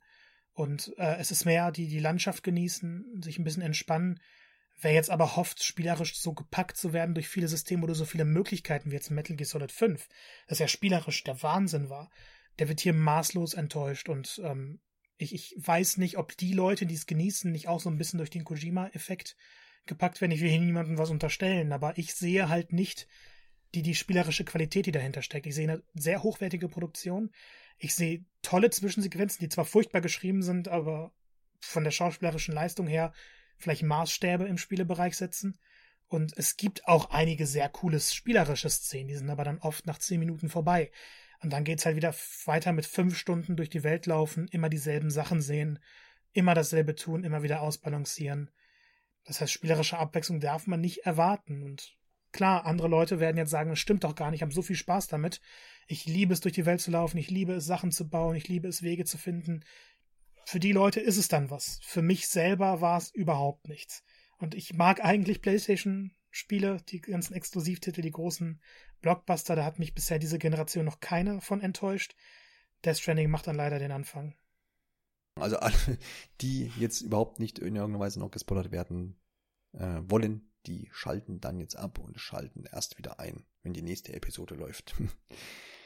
Dann haben wir unser Fazit ja gezogen, beziehungsweise du deins. Ich kann dazu eigentlich nur sagen, ähm, dass ich mich da bestätigt fühle in dem Sinn, wie ich das jetzt von außen wahrgenommen habe und ich jetzt auch nicht äh, näher daran bin, jetzt das Spiel mir dann doch noch irgendwo mal zu Gemüte zu führen, gerade weil es auch ähm, sicherlich auch jetzt nicht das Spiel ist, was man mal anspielt, um dann zu sein, hm, ist nix oder ist, ist doch was. Und man muss mal, wenn da wahrscheinlich schon ein paar mehr Stunden reinstecken. Und die Zeit werde ich mir sicherlich nicht nehmen. Marco, du hast schon angekündigt, du würdest gerne noch über einige Sachen äh, sprechen, die einfach jetzt dann schon doch sehr spoilern würden. Es geht oh ja. äh, hauptsächlich um Sachen, die einfach nach Kapitel 3 ablaufen, hast du ja vorhin schon erwähnt. Ähm, ja, Gibt's also da denn noch große so Sachen, Kapitel die überraschen? Ja, aber bis ja. zum Ende. Also wer, ja. wer wirklich jetzt noch nicht abgeschaltet hat, macht's jetzt. Denn ich nehme jetzt die großen Überraschungen weg. Ähm, ja. Aber Kapitel 3 ist eine, ist eine Qual. Also so viele hin und her laufen. Und dann kommt Kapitel 4. Und auf einmal ist man im Ersten Weltkrieg. Das, das war erstmal so ein äh, Moment, aber das hatte man schon in den Trailern gesehen. Und die Inszenierung ist überaus genial, weil du hast da keine richtigen Menschen, sondern auch diese, diese Schattenwesen ähm, die, die Soldaten lösen sich langsam auf und das ist dermaßen genial inszeniert. Also du, du hast diese Action, die man sich wirklich wünscht, wo man dachte, okay, das hätte schon früher kommen können. Aber jetzt geht's los. Du kriegst Waffen, du musst schießen. Dann kommt der Kampf, der erste gegen Mads Mikkelsen. Davon gibt's insgesamt drei, die alle in so einem Szenario abspielen. Das erste ist so mitten im Kriegsgebiet, das zweite ist so ein bisschen offener in einer, in einer zerstörten Stadt und das dritte ist im Dschungel. Und du hast dann deine Waffen und du schießt. Und dann wird's zu einem soliden Third-Person-Shooter für eine kurze Zeit noch, aber das sind halt wirklich coole Passagen, weil die wirklich genial inszeniert sind. Du hast nicht diese leeren Landschaften, sondern überall passiert was, überall hast du kleine Details. Du musst ein bisschen aufpassen, du musst ein bisschen schneller spielen. Und, und das waren für mich die spielerischen Highlights vielleicht, weil die einfach ein bisschen Auflockerung reingebracht haben. Dann auch, ja, hört sich an wie, wie hört, ja, hört sich an wie ein ganz anderes Spiel auf einmal. ja, ja, so, so, ja, so ist es auch. Man, man hat diese, also gerade Kapitel 3, da, ich kenne Leute, die haben da 15 Stunden verbracht. Und mhm. ähm, tut mir echt leid für alle. Und dann kommt dieser große Wechsel und, und es nimmt endlich ein Tempo auf. Und, und wie gesagt, von der Inszenierung ist das nochmal wirklich ein anderes Spiel. Und es macht so viel Spaß, diese Szenen zu haben, ein bisschen zu laufen. Man hat dann wirklich lineare Passagen, man durch Gänge muss, was so ein bisschen an Last of Us manchmal sogar interessiert, äh, interessiert, ja, äh, ja. erinnert. Ja. Und man denkt sich, so müsste das ganze Spiel sein. Und dann endet das halt relativ früh alle Kapitel, in denen das vorkommt, das sind die kürzesten Kapitel und dann geht's weiter mit demselben Hin- und Herlaufen. Ähm, hm. Das letzte Gebiet, also dann hat man halt den großen Teil von Amerika äh, vernetzt und dann muss man zur letzten Stadt. Und da hinzukommen war wieder eine coole Sache, weil da so ein kleines Rätsel ist. Man weiß nicht genau, weil man muss irgendwie über das Meer, aber das ist überall Teer, das heißt, du kannst nicht durchschwimmen und schwimmen kannst du sowieso nicht äh, in dem Spiel, weil du dann sofort ertrinkst. Und du überlegst, hey, wie kann ich das schaffen? Die Lösung ist ziemlich genial. Darf ich es dir spoilern? Ja, ja, ja. Ähm, du wirst dann, also du musst dich von einem BT erwischen lassen und runtergezogen werden und dann wirst du immer weiter weggeschleudert und dann landest du mitten auf dem Meer. Und das ist eine der genialsten Actionsequenzen, die ich in dieser Generation erlebt habe. Die ganzen Gebäude kommen aus dem Boden und du musst weiterlaufen. Du musst immer weiterlaufen, weil die Gebäude verschwinden irgendwann wieder. Du musst hin und her springen. Es geht alles sehr, sehr schnell. Und währenddessen hast du diese riesigen toten Wale, die dann springen und, und alles zerstören. Du musst denen manchmal ausweichen. Also sowas Intensives, gleichzeitig mit der Inszenierung und der Musik, habe ich ewig nicht mehr erlebt. Das, das stellt viele Actionsequenzen dieser Generation in den Schatten. Und, und dann ist das vorbei und dann wird es wirklich tatsächlich wieder ein bisschen linearer. Du musst durch, du hast deine Last, aber irgendwie ist die dann ziemlich unwichtig, du musst schleichen. Dann hast du ein lineares Spiel, ähnlich wie du Metal Gear kennst. Und dann kommt ein großer Bosskampf. Und im Endeffekt hast du es ist, es ist so lächerlich. Aber ich mag dieses Lächerliche. Einen riesigen Fleischklumpen in der Form eines Menschen, der dann aber auch irgendwie ein BT ist und der Antagonist, also Troy Bakers Charakter, verschmilzt dann irgendwie damit und diese Amelia, die du retten musst, die ist dann auch da drin. Oder äh, Emily, ich, ich, ich weiß gerade schon nicht mehr genau, wie sie heißt. Ähm, und du musst dann spezielle Teile treffen. Und währenddessen hast du dann Geister von anderen Spielern, die dir nochmal Munition oder Blutpakete, die du brauchst, hinzuwerfen, also wichtige Items für den Kampf. Teilweise sogar Raketenwerfer. Und kennst du Attack on Titan, den Anime? Nein. Im Endeffekt ist es das als Spiel. Das sagt mir was, auf aber, diesen, ja. auf diesen riesigen Fleischmonster äh, musst du einfach draufballern, bis es irgendwann runterkommt. Mhm. Und, und das ist so eine geile Szene. Danach hast du dann noch einen Bosskampf. Also es geht dann wirklich in, in großen Schritten voran. Du hast tolle Szenen. Und, und spielerisch macht es Spaß. Und dann hast du sogar noch mal eine Reise durch dieses, durch ganz Amerika, wo du dann wirklich vom, vom Ende des Spiels noch mal an den Anfang reisen musst. Und das ist, glaube ich, die einzige Reise, die mir auch Spaß gemacht hat, weil du hast dann wirklich noch mal, okay, da war ich, das habe ich ja gesehen. Das ist so ein schönes Payoff.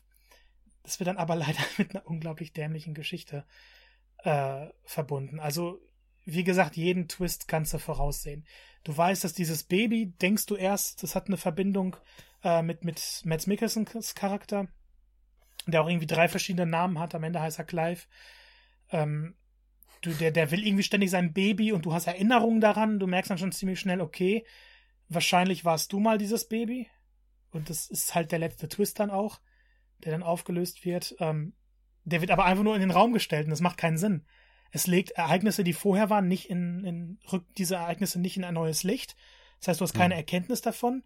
Äh, Sam braucht diese Information im Endeffekt nicht, weil es wird einfach nur in den Raum geworfen und fertig. Und so läuft es mit jeder großen Wendung ab. Also, dass das Amelia dann zum Beispiel nicht die Gute ist, sondern irgendwo die Böse, das findest du auch ziemlich schnell heraus, sobald du den ersten Andeutungen hast.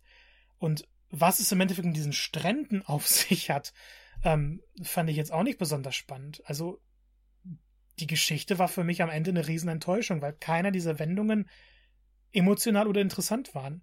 Vor allem versucht man in emotionale Momente wie in Metal Gear Solid 4 einzubauen. Und das Spiel war halt ein Payoff von mehreren Teilen.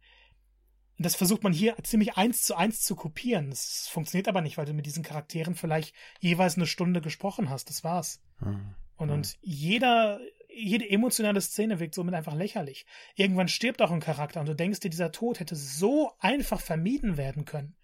Das wird dann aber dadurch gerechtfertigt, äh, dass dieser Charakter in, in, also Mama heißt sie, ähm, ihre Zwillingsschwester wieder sehen will und eigentlich waren die in der Gebärmutter eine Person und können sich auch noch daran erinnern, aber bei der Geburt wurden dann sozusagen diese Personen getrennt und am Ende werden sie wieder eine Person durch ihren Tod.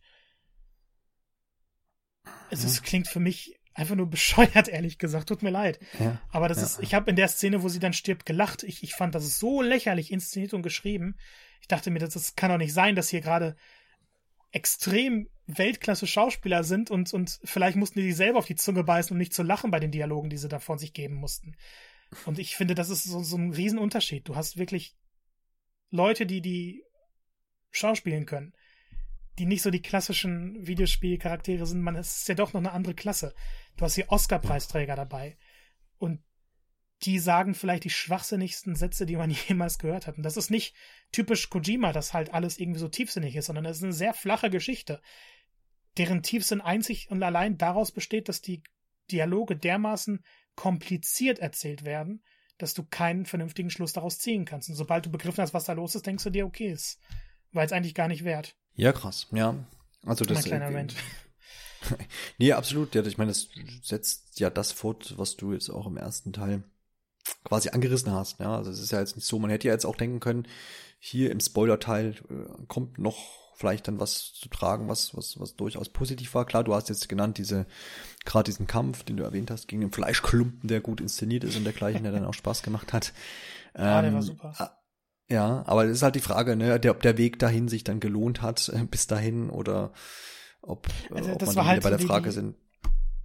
Hm? Und das war ja die einzige Motivation, die mich durch das Spiel getrieben hat, dass ich bitte die Geschichte erleben will. Und ja, eigentlich war ich nach dem Ende dann noch enttäuschter, weil ich dann gemerkt habe, hey, es hat sich nicht gelohnt. Es hat sich ja, wirklich ja. nicht gelohnt, weil diese spielerischen ja, also Momente zu kurz waren und die Geschichte dämlich war. Entschuldigung. Genau, also dir, dir, dir wären lieber, der, dir, da wäre dir jetzt lieber der Fleischklumpen entgangen, Vielleicht. Äh, ja. Äh, ja, ja. Genau. Also es, es, es kommt mir jetzt häufiger so vor, als wer hätte es dem Spiel gut getan, wenn es eigentlich arg zusammengeschrumpft gewesen wäre, vielleicht. Ne? Also so ein bisschen die Hälfte der Zeit, wenn nicht sogar noch mehr reduziert. Ähm, die meisten Hauptmissionen sind halt geschichtlich nicht interessant. Also es gibt mh. eine, die ein bisschen mehr Geschichte beinhaltet, die ist aber wieder so flach, so eine, so eine Liebesgeschichte, wo du einfach auch mit dem Kopf schütteln mh. möchtest.